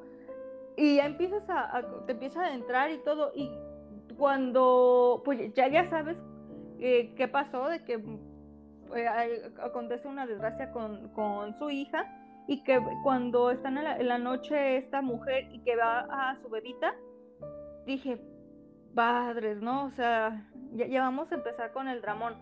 Y que solamente a, la mujer se le presentan los murmullos porque eh, en el ático se anidan los murmullos y dice eh, el prota de que qué raro que, se aniden los murmullos porque pues son de clima frío y pues ellos andan eh, volando pues, con clima frío, o sea, no, no tienden a anidarse en algún lugar calientito. Y que la mujer está que escucha cosas que porque graban, o sea, están en su investigación y ella es como la de sonido y ella tiene que checar que, se esté grabando bien el sonido y que escucha estas voces de ayúdame o, o no me acuerdo si le dice ¿qué te pasa mamá? Algo, algo de, de mamán y que la mujer se queda de ¿ya lo escuchaste? O sea, que le pregunta al esposo y el esposo de ay, estás loca, güey, o sea, no, no escuché nada, estoy escuchando los pajaritos nada más. Y, y, que el hombre le está viendo que cada vez más se distancia, pero se preocupa por su mujer porque dice, esta vaca a terminar loca porque no suelta, eh, está toda reprimida, eh, mm, no sabe cómo canalizar sus emociones, las canaliza con el trabajo porque ve, ve que el, el trabajo es como su su, única pasión. Sí, que su única pasión y que es como su, su escape, su cuerda de salvación de, salir de esa depresión. Como para evitar la realidad. Exactamente, porque el hombre trabaja y quiere terminar eso rápido porque pues es parte del proyecto, pero, pero él, él se ve sereno, mientras que la mujer no sabe ni qué hacer. Me gusta el papel de, de esta actriz, de hecho, después voy a decir que de qué de qué película es esta actriz y es muy similar el papel en este capítulo con la película que ella actúa. Me gusta cómo actúa en el sentido de la desesperación, que en, los dos papeles es una madre. Me gusta que cómo, cómo actúa la desesperación, porque no es una desesperación mm, trágica ni sobreactuada, sino creo que es una desesperación que toda madre tendría al tener alguna pérdida, pues al perder a tu hijo, ¿no? Y que su, que la forma que, que canaliza y que cuando empieza a leer estas cartas, me da risa porque es como cualquier mujer cuando empiezas a leer o que te enteras de un chismecito y que se lo estás contando a tu pareja y que así de, güey, que a ti qué te importa, ¿no? Me, me, dio mucha risa de que el hombre, a ver, tú no estás leyendo cartas que no son tuyas y ya la mujer ya se empieza a preocupar por el chismecito que, que está leyendo en las cartas y que se va, de, este, mm, involucrando más en, en ese chismecito y al final cuando cuando vea el fantasma de este niño y de esta mamá y que comprende que, que la mamá se vuelve loca porque, bueno, la mamá fantasma se vuelve loca porque le promete, el papá del niño le promete una cosa y totalmente hace lo contrario. Y que por, lo, por su locura, eh, este niño lo, pues lo mata, la mujer esta. Dice, o sea, dice la prota de de no manches, eh, este niño pudo haber tenido la oportunidad de haber vivido y, no, y no se lo, no se lo, no se lo dio su mamá esa se lo oportunidad, se lo arrebató. Y es cuando empieza como más a abrirse y que es cuando le dice, porque llegan a un punto de, de, en la historia que los dos se dividen porque pues ya ninguno se tolera.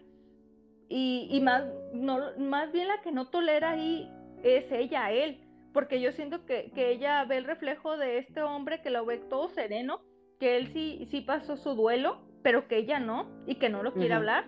Y de hecho hay una rencilla en una escena donde se empiezan a tirar sus verdades y pues la, verdad que le tira el, el prota es de que, güey, tú, tú, no, tú no has querido soltar a Eva, creo que se llama la niña, a Eva mm, por, por, porque, por loca, o sea, no sé por qué, cuál es el motivo que no la quiere soltar y que te has aferrado y, y, que le reclama de que no lloró.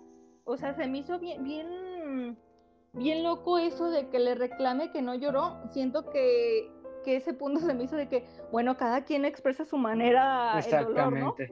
Sí, y que le reclama eso y que se empiezan a reclamar de que, que le dice, es que, ¿cómo, no, cómo, crees que no me dolió si, soy, si fui su madre? Y así, sí se me hizo, se me hizo bien gacho y sí, como decías tú, sí se te sale dos que tres lagrimitas de que dices, tener una pérdida está bien canijo, pero más la pérdida de un hijo ha de ser la cosa más horrible del mundo.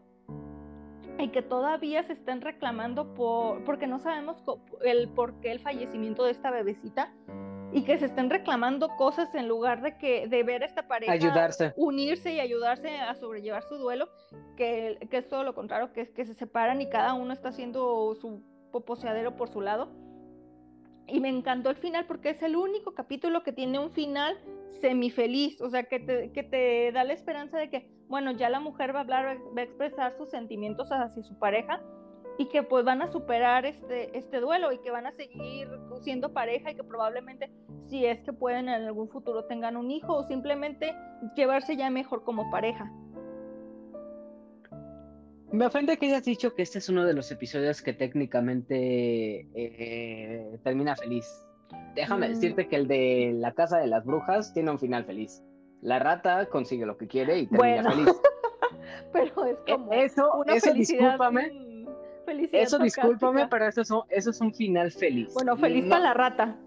Pues sí, pero un final feliz. Sí, pero yo quería que el prota sobreviviera. Ahí, ahí no, no, a mí la rata no me caía bien. La rata, la rata ganó y el villano ganó. En este sentido, pues eh, no hay ningún villano en, en este capítulo, pero pues es el, el, el que tiene el final más. Uh, más natural y humano. exactamente. Creo que este capítulo no existe, no hay los monstruos, no existen los monstruos. Creo que el monstruo ahí es, es el, el, mismo el mismo dolor, la misma muerte, la misma pérdida, exactamente, que ese, que ese es el verdadero monstruo, el, el que realmente no hay un entendimiento entre, entre los dos, entre la pareja. No, es más sobre la, la comunicación en pareja. Exactamente, que cada uno se está separando y que cada uno eh, cree tener la razón del duelo y, y cree tener el...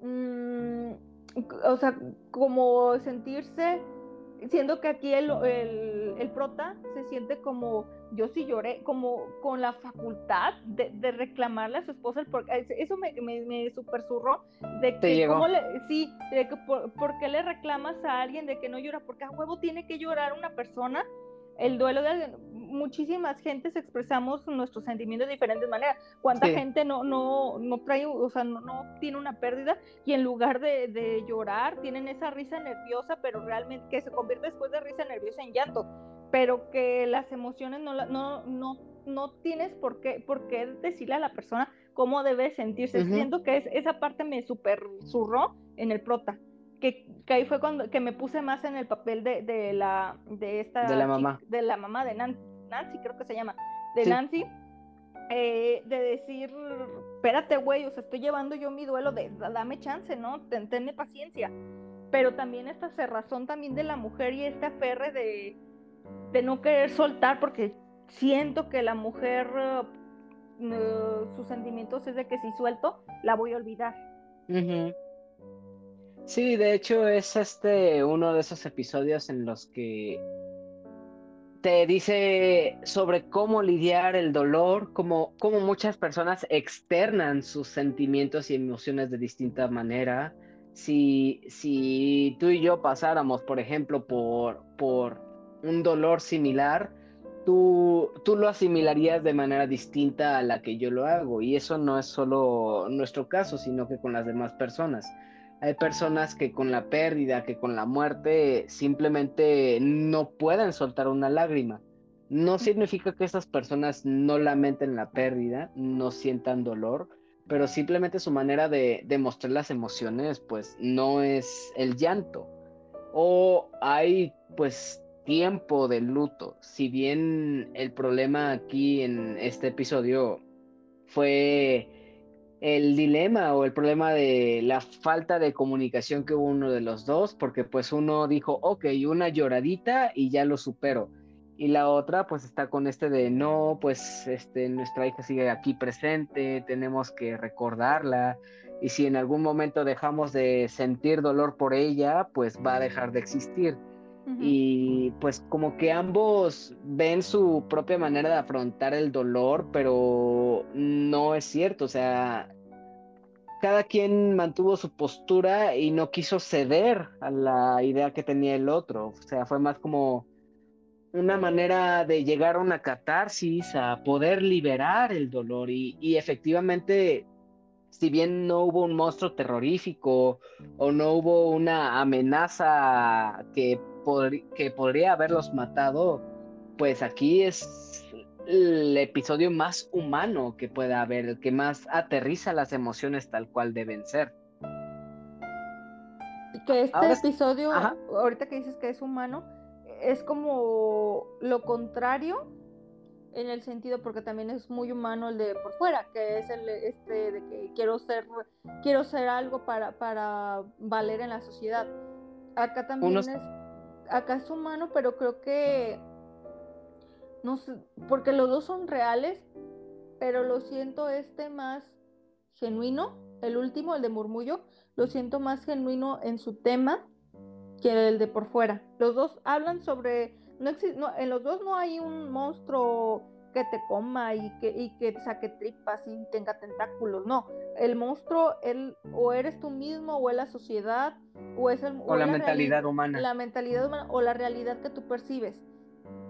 Pero siento que el capítulo, en mi, en mi, en mi perspectiva, siento que es más genuino y más, um, no real, porque pues los dos son reales, más um, esperanzador.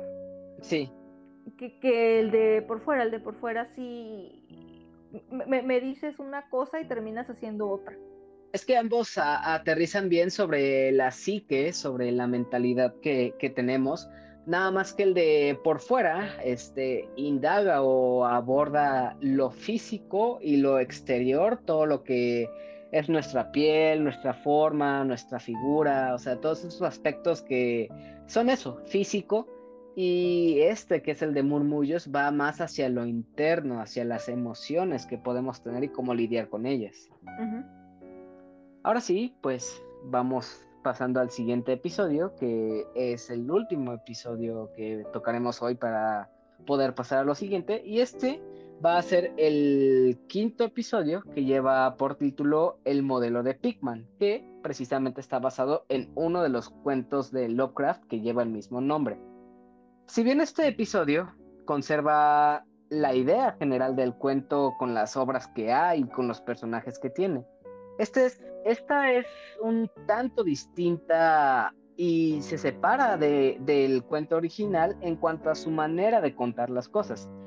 El modelo de Pickman va de un hombre que, es Richard Upton Pickman, que se incorpora a un grupo de pintores, pero el estilo de pintura que tiene Pickman es un poco siniestra, pues en sus obras este artista revela imágenes y seres realmente perturbadores que con solo echarles un ojo puede volver loco a cualquiera que los vea. Pero en este episodio nos nos has mostrado y contado todo desde la perspectiva de Torber, un, muy joven y prometedor pintor que empieza a ponerle especial atención a Pickman y conforme empieza a desarrollar una amistad con este misterioso hombre, poco a poco Torber comienza a tener alucinaciones de sombras y monstruos que lentamente lo trastornan y hacen dudar de si lo que ve es real. Tras pasar un tiempo, parece que hay una elipsis y parece que Pickman desaparece, pero las cosas que Torber comenzó a ver desde la llegada de su amigo seguían ahí, pero simplemente intentaba ya no ponerles atención como cuando empezó a verlas. Cuando Torber parecía haber hecho una familia y seguido adelante con su vida, una pintura llega a, casa de manera, a su casa de manera sorpresiva y al descubrirla, Torber ve que esta es sin duda obra de su viejo amigo, al cual no le guarda mucho aprecio por lo que sucedió antes. Así que lo primero que hace es intentar regresar la obra a su dueño, pero ya es muy tarde, pues efectivamente la obra es de Pigman y este, este personaje pues regresó a la ciudad. Y no solo esto, sino que también con una nueva exposición de arte con estas pinturas super macabras y horrorosas. En su intento de detenerlo, Torber intenta que la galería que, que la galería que va a tener Pigman pues intenta evitar que se presenten en el mismo lugar que las obras de Torber, pero pues este Torber falla en su intento y peor todavía, la esposa y el hijo de Torber pues ya vieron las obras de Pigman y esto significa que ahora su esposa y su hijo también tendrán estas visiones horribles, pero pues a nuestro protagonista no le queda de otra más que detener a Pigman de una vez por todas y va a buscarlo a su casa para parar todo lo que está pasando pero en un último intento de convencerlo, Pigman intenta hacerle ver a Thorberg que todas estas pinturas son verdad, que aquellos monstruos que aparecen en esta pintura, todas estas situaciones son cosas reales y son como una advertencia de lo que puede suceder si estas criaturas salen a la luz del día y empiezan a, acabar con nosotros. Al final, pues no, no, no funciona la estrategia de Pigman de convencer a Torber de que deben mostrar estas pinturas y pues Torber acaba con la vida de Pigman de un disparo y decide quemar el resto de las pinturas que hay ahí. Todo esto simplemente para regresar a casa momentos después y descubrir que es demasiado tarde pues la familia de Torber está poseída ya por lo que vieron, por las atrocidades que acaba de pasar, y el desenlace es bastante, pues, mal plan, es, es muy, muy feo. Vemos a la esposa de Torber cocinando y también nos enteramos de que hay algo en el horno cocinándose. Y contrario a lo que podríamos pensar que es un jamón o algo que pues estaríamos con el apetito de comer, pues poco a poco descubrimos que las cosas que está cortando la esposa en la tabla para picar y lo que está en el horno resulta ser el cuerpo del niño. Entonces sí es como bastante... Son imágenes muy, feas, muy perturbadoras para ver, como cómo se ve la esposa cuando llega a Torber, o sea, son cosas muy, muy, muy, feas, la verdad. Este episodio más que por la historia, me gustó por las imágenes que tenía. Las pinturas de Pigman mostraban imágenes muy grotescas, los monstruos que se veían eran horribles, había cosas muy viscerales y mucha muerte, sobre todo cosas relacionadas con los niños y con los monstruos. Y por el simple hecho de ver las imágenes y pinturas más allá, también estas alucinaciones retorcidas, fueron suficientes para que me quedara clavada con esto. No, no sé tú cómo, cómo viste todas las imágenes de estas, de estas pinturas. Ahí lo del capítulo impacta por las imágenes. De hecho, hay un, o sea, las imágenes son reales, ya sé que son reales, me van a mencionar, ¿no? Pero el artista existe y se llama Vincent Pose o Pose, ah, sí. como pose de posar, pero en, con C. Me metí hoy a su Instagram y no sé dónde se le ocurre tanta, mm, no, sé, tanta cosa tan tétrica, la verdad. Mm, ay, unos monstruos muy, o sea, que no los ves en la noche, la verdad, porque son de, esas imágenes que se te quedan como en la mente y lo más seguro es de que sueñes o que, o que estés pensando recurrentemente en las imágenes. Mm, el monstruo de casi al final, de, como, sí, casi al final. El que sale en el tipo pozo, ¿no? Ah, exactamente. Ay, hijo de su madre, me dio miedo. Sí, sí está muy feo. Está muy feo esa, cosa. Y todos los dibujos uh, están feos. De, hasta la, la, bueno, la bruja se me figura, la bisabuela se me figuró también a la de Harry Potter, a, ¿qué? Bellatrix. Bellatrix.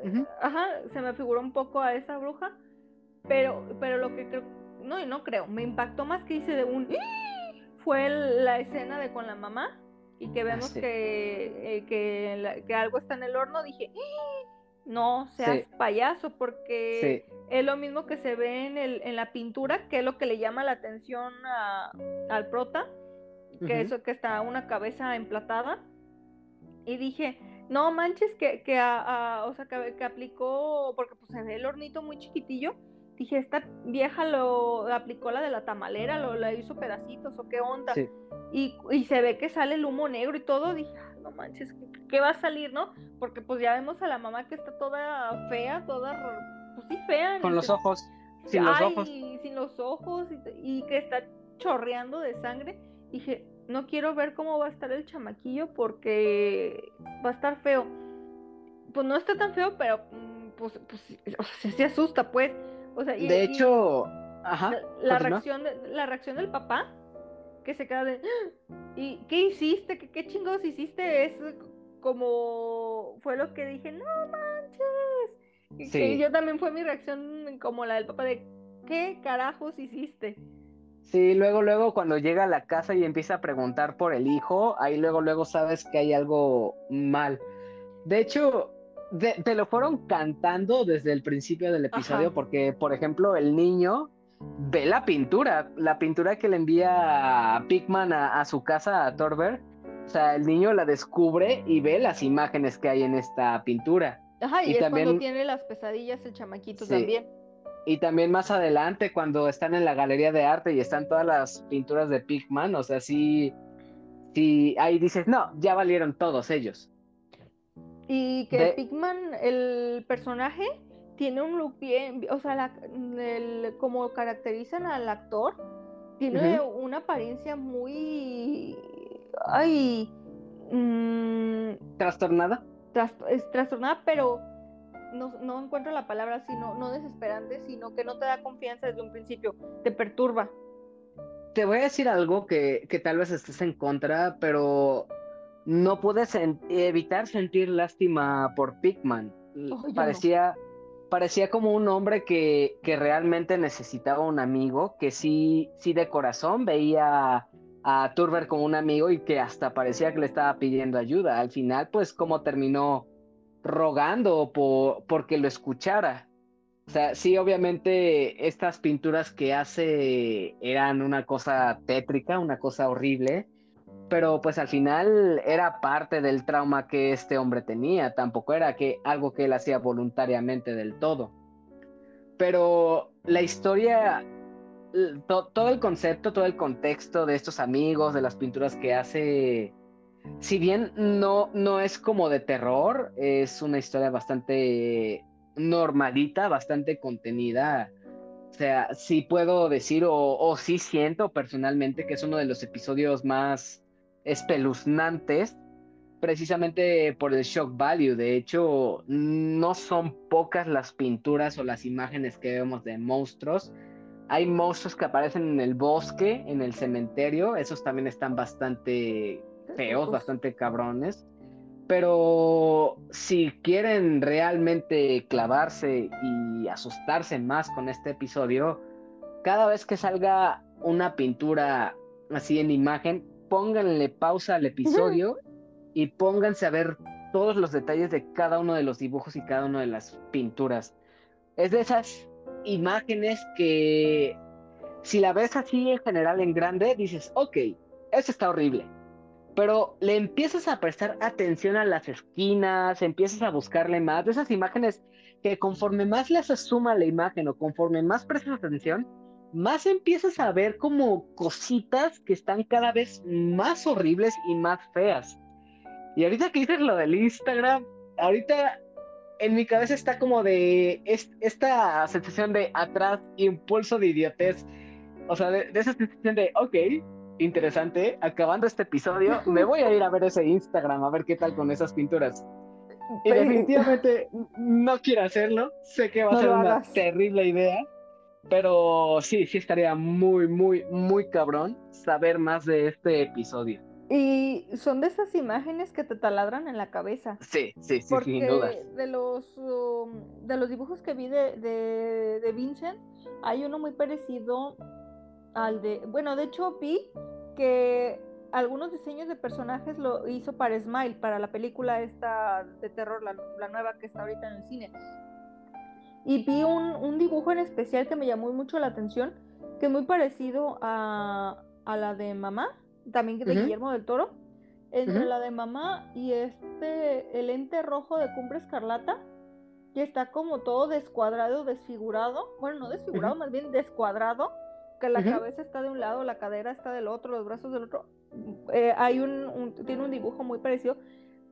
Pero las luces y sombras que usa este cabrón para sus dibujos no manches. No, no lo ven de noche, la neta no lo ven de noche, véanlo sí, tempranito. Sí, son cosas de pesadilla. Sí, sí, sí, son cosas de pesadilla. Véanlo tempranito y bien temprano y pónganse a ver caricaturas o vean chistes porque eso son imágenes que te quedan así como que en la chompilla de. Te digo, ahorita que lo estaba narrando me estaba, estaba recordando las imágenes. Sí, no sé, como que es de, esa, de esos dibujos de que. Dibujos que hace un esquizofrénico. Porque no, y es que... muy aterradores. Y es que con tal de que veas estas imágenes con un segundo, con un segundo basta para que se te queden marcadas. O sea, esos monstruos con los ojos con las cuencas vacías o estas bocas enormes que parece que se están comiendo a otras personas, o sea, son son cosas que las reimaginas o las ves en ese momento y te enchina la piel, o sea, sí, sí da bastante miedo y precisamente por este shock value que tiene este episodio definitivamente lo coloco como uno de mis favoritos. ¿Vería las imágenes? No, no lo haría. Pero como episodio, como recordatorio de lo que pueda haber, de los monstruos tan horribles que podrían existir en la realidad, porque prácticamente parecen escenarios de apocalipsis en los que los monstruos toman el control, sí, definitivamente es un muy buen concepto. Pero creo que ya con estos cuatro episodios que acabamos de hablar, que son nuestros favoritos y como recomendaciones especiales, podemos tomar una pausa y tras una breve cortinilla, vamos con nuestras conclusiones y algunas sugerencias para que puedan disfrutar más de esta antología. Así que enseguida volvemos.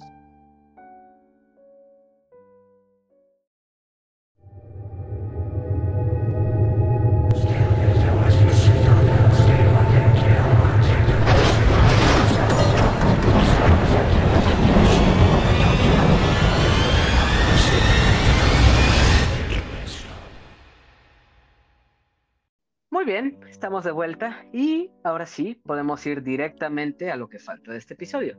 Entonces, comencemos con tus conclusiones, Elenita. Al final, ¿qué puedes decir de esta serie? ¿Cumplió con tus expectativas y fue lo que esperabas de esta serie ya que se nos hypeó muchísimo antes de que se estrenara? Ay, conmigo sí cumplió todas las expectativas. Es que no, no sería una opinión imparcial conmigo porque te digo que soy muy fan de Guillermo el Toro, de todo, de todo su concepto de, terror, me gusta muchísimo. Entonces no puedo ser imparcial de decir, ah, no, es que es una basura o o está más o menos, o, o, decir cosas, cosas así malas, no, no puedo decir porque te digo, no, no sería, no soy imparcial en ese sentido. Me gustó muchísimo el, la serie de antología. Mm, creo, vi hoy el tráiler y creo que lo que me vendieron en el tráiler sí fue lo que recibí en esta serie. No quedé mm, insatisfecha con la serie, no quedé, no hubo, a pesar de que hubo esos dos capítulos que no me gustaron, pero no hubo ninguno que me hiciera decir, ah, ya no quiero ver la serie, no vale la pena. Siento que he visto muchas críticas eh, de, mm, de la serie de que es que es una basura de serie es que no, no da miedo, no esto, no lo otro. Creo que esa gente esperaba, y lo voy a comentar, no esperen, o sea, no esperen que sea cosas que, que hizo Guillermo del Toro, o sea, eh, tiene pinceladas y, creo que los directores les hacen un homenaje a Guillermo del Toro, creando monstruos del estilo de él, eh, haciendo historias al estilo de él, pero no es él. O sea, él, él tiene un concepto Él es el productor, básicamente. Exactamente. él simplemente da la aprobación de qué episodios le gustan. De hecho, fue como de. Se juntó con sus amigos, con sus compares, y les, diga, y les dijo: Oigan, vamos a hacer una serie, vamos a hablar de esto y esto y esto, y va a ser una antología. ¿Jalan o qué? Y pues, obviamente. Eh, muchos de estos directores, obviamente, eh, abordan el cine del terror que ya han hecho, porque muchos este, de estos directores, ninguno es su ópera prima. Ya, ya todos los actores, todos los actores, todos los directores han estado en otros proyectos y sobre todo los directores han trabajado en, en películas y otros, otros productos sobre el terror y otros géneros.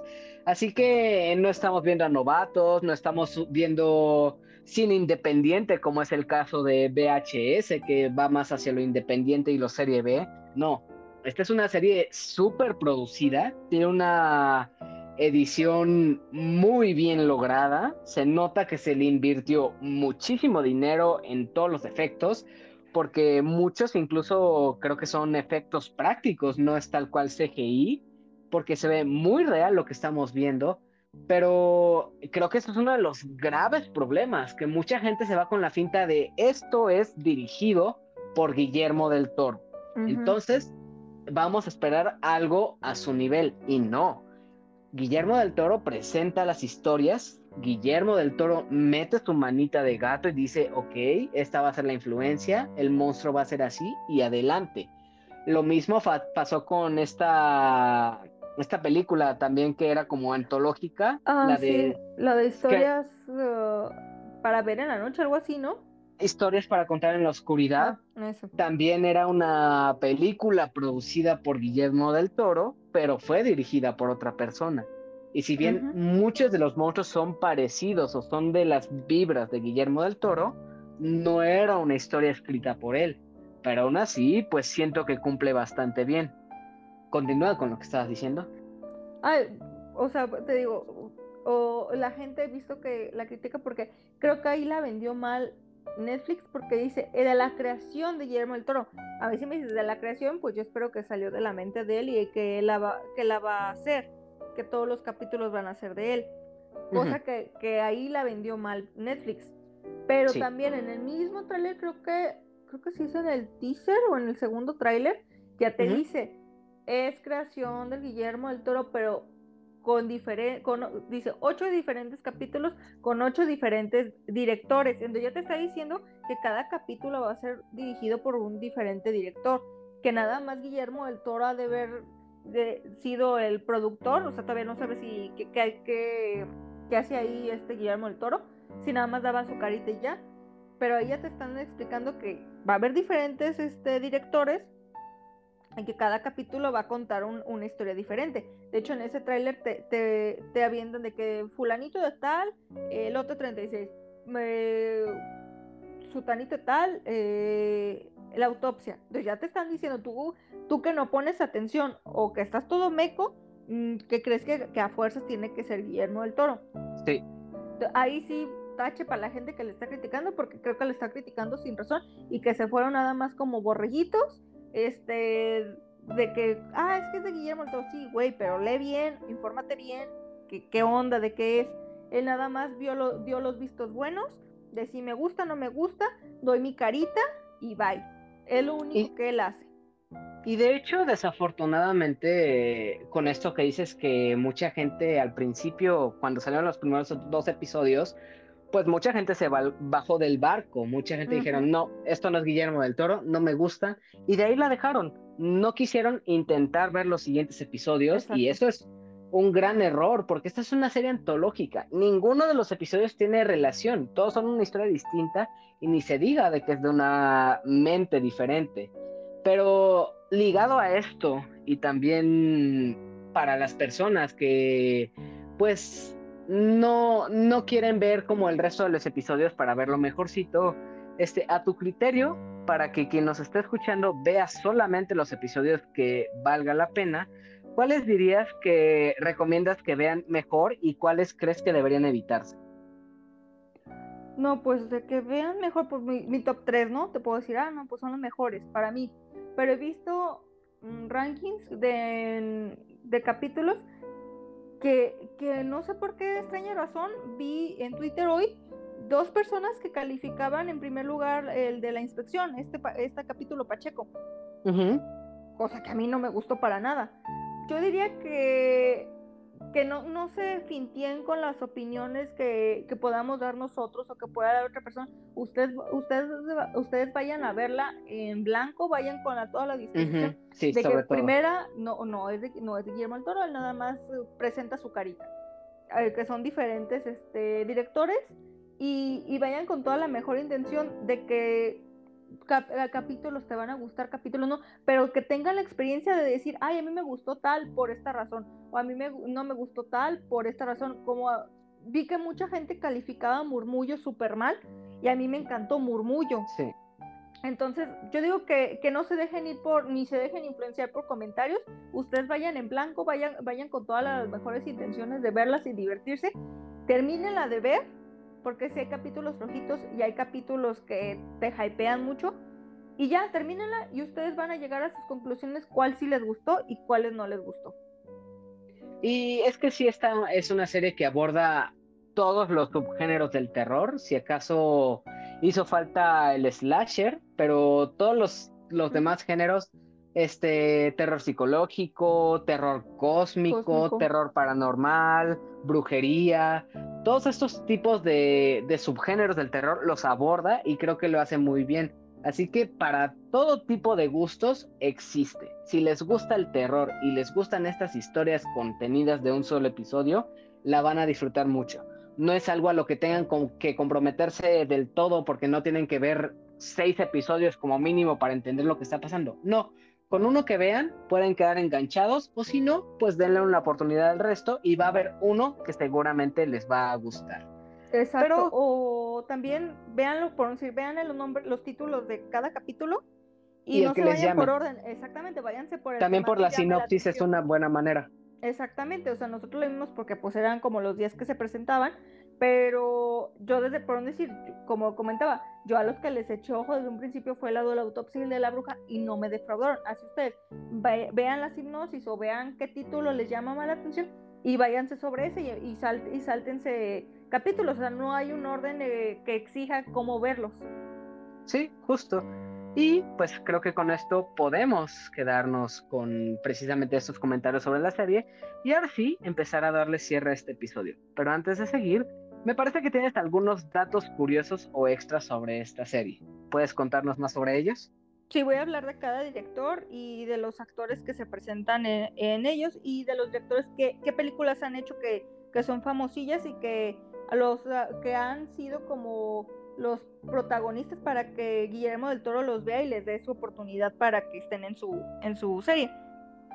Eh, de los datos curiosos, pues ya dije que el, capítulo este de Pigman están basados, bueno, los dibujos son de Vincent Prose, eh, y que no solo todos los capítulos están basados en H.P. Lovecraft, sino también en Michael Shea, Henry Kotner y una autora de cómics eh, llamada Emily Carroll, y que igual estos tres escritores eh, sí están influenciados un poquito por Lovecraft, pero no, no como en los capítulos de La Bruja y el de mm, Modelo de Pickman, totalmente son de son escritos de, de Lovecraft. De un cuento, sí. Exactamente. El de las ratas es basado en el libro de Henry Codner.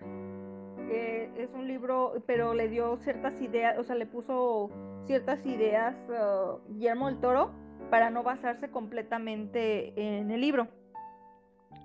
Voy a hablar de los directores, de cada uno de los directores y de los actores. En el primer episodio es Lote 36 y es, es dirigido por Guillermo Navarro. Eh, Guillermo Navarro casi en todas las películas ha estado con Guillermo del Toro, de hecho son muy amigos ellos dos. Y eh, Guillermo Navarro es director pero de fotografía. Ha estado en Cronos, en Pacific Rim, en Laberinto del Fauno, o sea, casi, casi todas las películas de, Guillermo del Toro, él ha, estado ahí presente. Y eh, de actor eh, principal está Tim Blake Nelson. En Ratas de Cementerio el director es Vicenzo Natali y ha sido director de la película de Netflix En la hierba alta, que está basado en el libro de Stephen King, y Splice, que produjo también Guillermo del Toro esta película, y es sobre un invento que sale mal de un humanoide. Sí, sí, me acuerdo que la vi. Que es una, una, mujer con una cola que parece rata, con una cola de rata. Como una cola de eh, navaja. Ajá, pero tiene cara como de rata esta mujer. Sí. Eh, muy buena la película. Yo creo que es como de los principios de los 2000, finales de los 90. muy, muy buena la película. Y eh, el actor principal es David Hewlett. En la autopsia, David Prior, eh, no me defraudó, es el director de Empty Man. Y los actores son Glyn Thurman y F. Murray Abraham. F. Murray Abraham es el, el que hace la autopsia y es el tío Cyrus de Trece Fantasmas, pero pues ya, muchísimos años después, ya muy viejito el, actor. Em, por fuera, eh, la directora es Anna Lily Amirpour y ha sido directora de Mona Lisa en The Blood Moon y ha sido fue directora eh, del video musical de Cristina Aguilera y Tini y la canción es Suéltame. Eh, los actores son Kate Mikushi y Martin Starr. En Sueños de la Casa de la Bruja, eh, la directora es Catherine Hardwick. Como comentaba, es la directora de La Chica de la Capa Roja y también de Crepúsculo. Y el actor principal ahí es Rupert Grint. El modelo, eh, Keith Thomas, es director de Ojos de Fuego.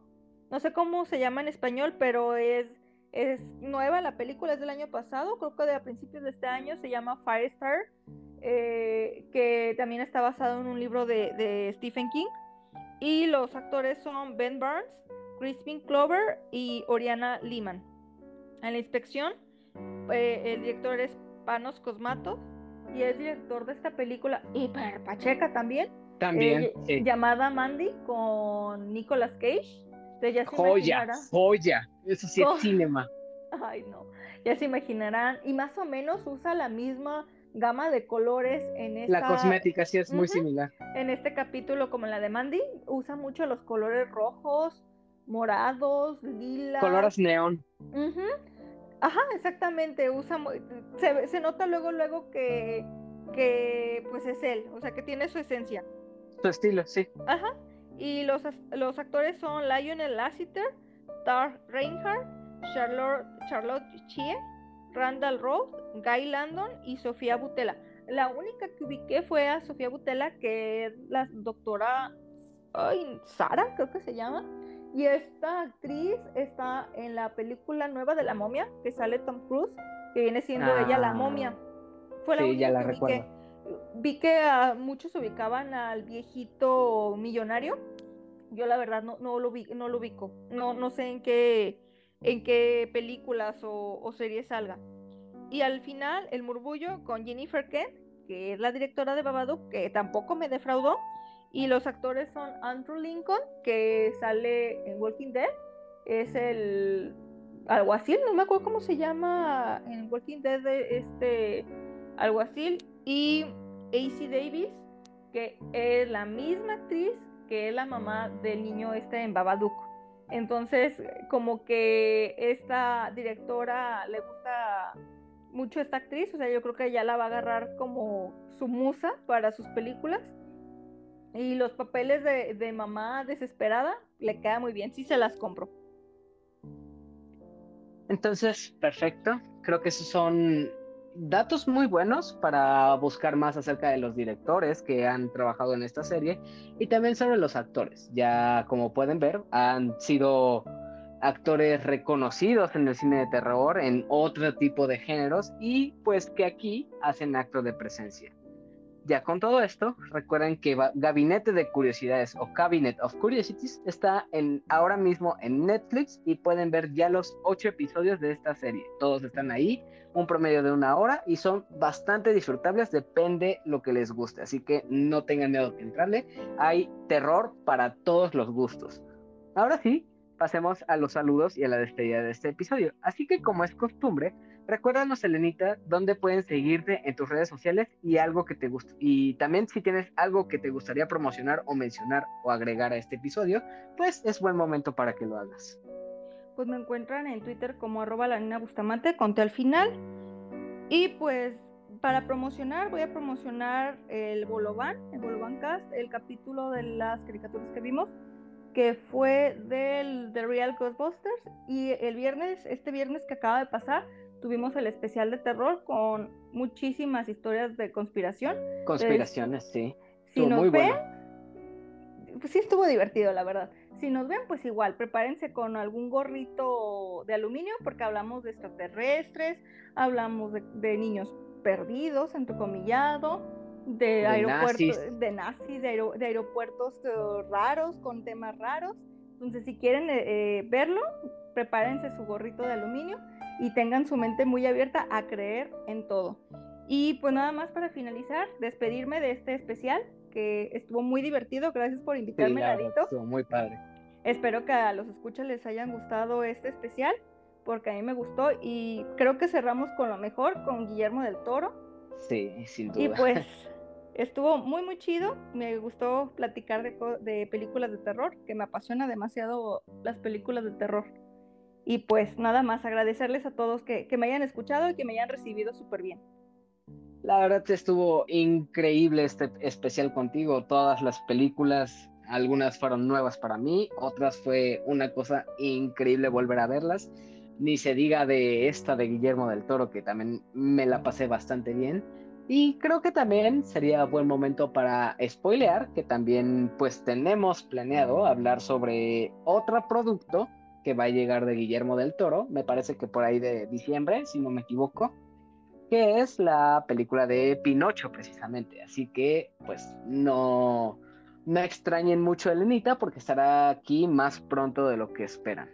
Así que este fue un muy buen especial. Me quedo con un muy buen sabor de boca. La verdad, tu presencia fue una cosa increíble. Y pues con todo esto, pues las redes de Elenita eh, las van a encontrar en la descripción de este episodio y también de una vez hablando de recomendaciones y de cosas que van a venir después, también porque no nos cuentas sobre la recomendación que tienes para todos los que nos están escuchando y para cumplir con la tradición que se le pide a cada invitado. Pues recomiendo esta vez un canal de YouTube llamado Relatos del lado oscuro. Habla de temas terroríficos, habla de fantasmas. Este en este mes hablaron mucho de brujería, fantasmas, mm, posesiones demoníacas y cada fin de mes o principio de mes tienen un en vivo contando historias que, los escuchas le mandan a, este señor y lo, los leen. Entonces está muy chido el, el canal para que lo escuchen. Perfecto. Entonces ya saben, sigan a las caricaturas que vimos, vayan a ver ese especial de Bolobancas de terror que se puso bastante bueno. Me sorprende cómo es que siga ese video en, en el canal, ya que hablan de temas muy escabrosos que pues digamos que a algunas figuras han silenciado por hablar de esos temas tan ocultos. Y pues también se viene próximamente otro de las caricaturas que vimos, quién sabe para cuándo, bien podría ser este jueves o si no dentro de tres meses tal vez, nunca se sabe. Depende qué digan los locutores de Bulo Bancast, a los cuales también se les manda un muy fuerte abrazo y se les quiere mucho. Entonces, con todo esto, pues las redes de Elenita y la recomendación que nos ha dado la podrás encontrar en el post de este episodio. Y hablando de esto, de publicaciones, no se olviden de seguir las cuentas de Instagram, Facebook y Twitter de este podcast que pueden encontrar como arroba opinión de helado. Ahí podrán encontrar los posts de nuevos episodios, noticias y recomendaciones de otros contenidos amigos como el podcast beta, Bolo Bancast, Showtime Podcast y A la Aventura que son otros podcasts que su servidor disfruta mucho y escucha frecuentemente y que sin duda recomiendo. Seguramente les va a encantar mucho este tipo de contenido. También no te olvides de suscribirte a este podcast en las distintas plataformas de audio como lo son Apple Podcast, Anchor, Spotify, Google Podcast, Pocket Cast y iVoox. Simplemente buscando la opinión de helado en cualquiera de estas plataformas podrás encontrar este episodio y otros más de 95 episodios que seguramente disfrutarás mucho. Ya estamos a punto de llegar a los 100 episodios, así que estén atentos a un episodio especial por eso. A mí personalmente pueden encontrarme como arroba heladito en Twitter donde también me la paso publicando cosas que juego y que veo, además de también hacer un post cada que toca grabar para que quien escucha este podcast pueda pedir saludos, mandar alguna pregunta, dejar algún mensaje y demás que se leerá en el episodio. Ejemplo de esto son las personas que han escrito y pedido saludos, entre las que están Yamiao, Sabo, Marmota y Cosner, que constantemente se la pasan haciendo streams por ahí en Twitch. Para Aline, que siempre me apoya y manda buenos deseos cada que grabo en, en cualquier día en general. A César, o señor Escroto, que tiene su podcast de Dream Match y Chainsaw Match, que el de esta semana se puso muy bueno, muy buen episodio, aplausos para ellos. Saludos para el Daggett de la presa de Daggett, a Kenai Lex y a Rob Sainz de Langaria, a Armando Landa de DX de Studios, a Adam del podcast Beta, que ahora mismo ya debería estar en plataformas de audio, el especial de historias de terror, que seguramente estará buenísimo. Ese especial siempre tiene muchos aplausos, hay mucha gente que se emociona año con año de escuchar ese episodio, así que pues ahí está la recomendación. Además, pues muchas felicidades a Adam por llegar a los 5000 seguidores en Instagram. Eso sí es un logro. También saludos a Guillermo el Gosteable en Twitter, que siempre anda compartiendo el podcast e interactuando por ahí en Twitter. A Sejim, que tiene su contenido de literatura de A la Aventura y que pronto se avecina un nuevo episodio. Pray for Manu, que ojalá no, no nos lo masacre en su episodio a Omar Mosqueda, a quien pueden encontrar en Instagram subiendo colecciones de Blu-rays y de películas, y a Rol, a Tito y a Manu del Bolo Bancas, a quien los quiero mucho, aunque me baneen. Aunque eso más bien es culpa de Elenita, aquí presente. Pero eso ya es otro tema. Me lo piden los jefes. no, no, no, tú, tú, tú lo haces. Eso es culpa tuya. me lo piden los jefes. No, me lo piden. Pero bueno, ahí está la recomendación de Bolobanca y también ahí pueden escuchar a, la, Elenita y también a Fekin, también ahí ha estado presente. Y por supuesto, un saludo a Elenita que el día de hoy está aquí presente y que personalmente a ti, Elenita, te agradezco y aprecio muchísimo que me hayas ayudado a hacer este especial, que sin ti habría sido una cosa muy distinta y difícil. Realmente tener a toda una profesional y amante del terror es algo que enriquece mucho poder hablar sobre estas películas y esta serie. Tu presencia y compañía para hablar sobre películas y series turbias sin duda fue algo tremendamente divertido. Por supuesto que espero tenerte aquí de vuelta para más episodios, pues se vienen muchas películas y series interesantes de las que sería increíble contar contigo para hablar de ellas, obviamente si tú estás de acuerdo. Yo como Vicente Fernández, mientras el, público aplauda, yo voy a estar. yo ojalá, tú sabes, que sí, ha sido, ha sido muy padre tener este especial de Spooktubre. Igual a todas las personas que, escucharon este episodio final de este Festival de Terror, esperamos les haya gustado mucho. Entonces, ahora sí, creo que eso es todo y nos podemos ir despidiendo. De corazón, esperamos que se la hayan pasado bien en este episodio final de Spooktubre para nosotros fue todo un gusto y que ha valido toda la pena. Ha sido genial hablar y compartirles todo esto de películas de terror. Ojalá este especial les haya entretenido y también haya sido el caso de este episodio. Con esto, te deseamos lo mejor y esperamos vuelvas para los futuros episodios, pues cada uno de ellos se hace con mucha emoción y entusiasmo y con el mero objetivo de entretenerte y que te la pases bien. Nos despedimos. Adiós y hasta la próxima. Bye, feliz Halloween. feliz Halloween. Coman muchos dulces y mucho pan de muerto.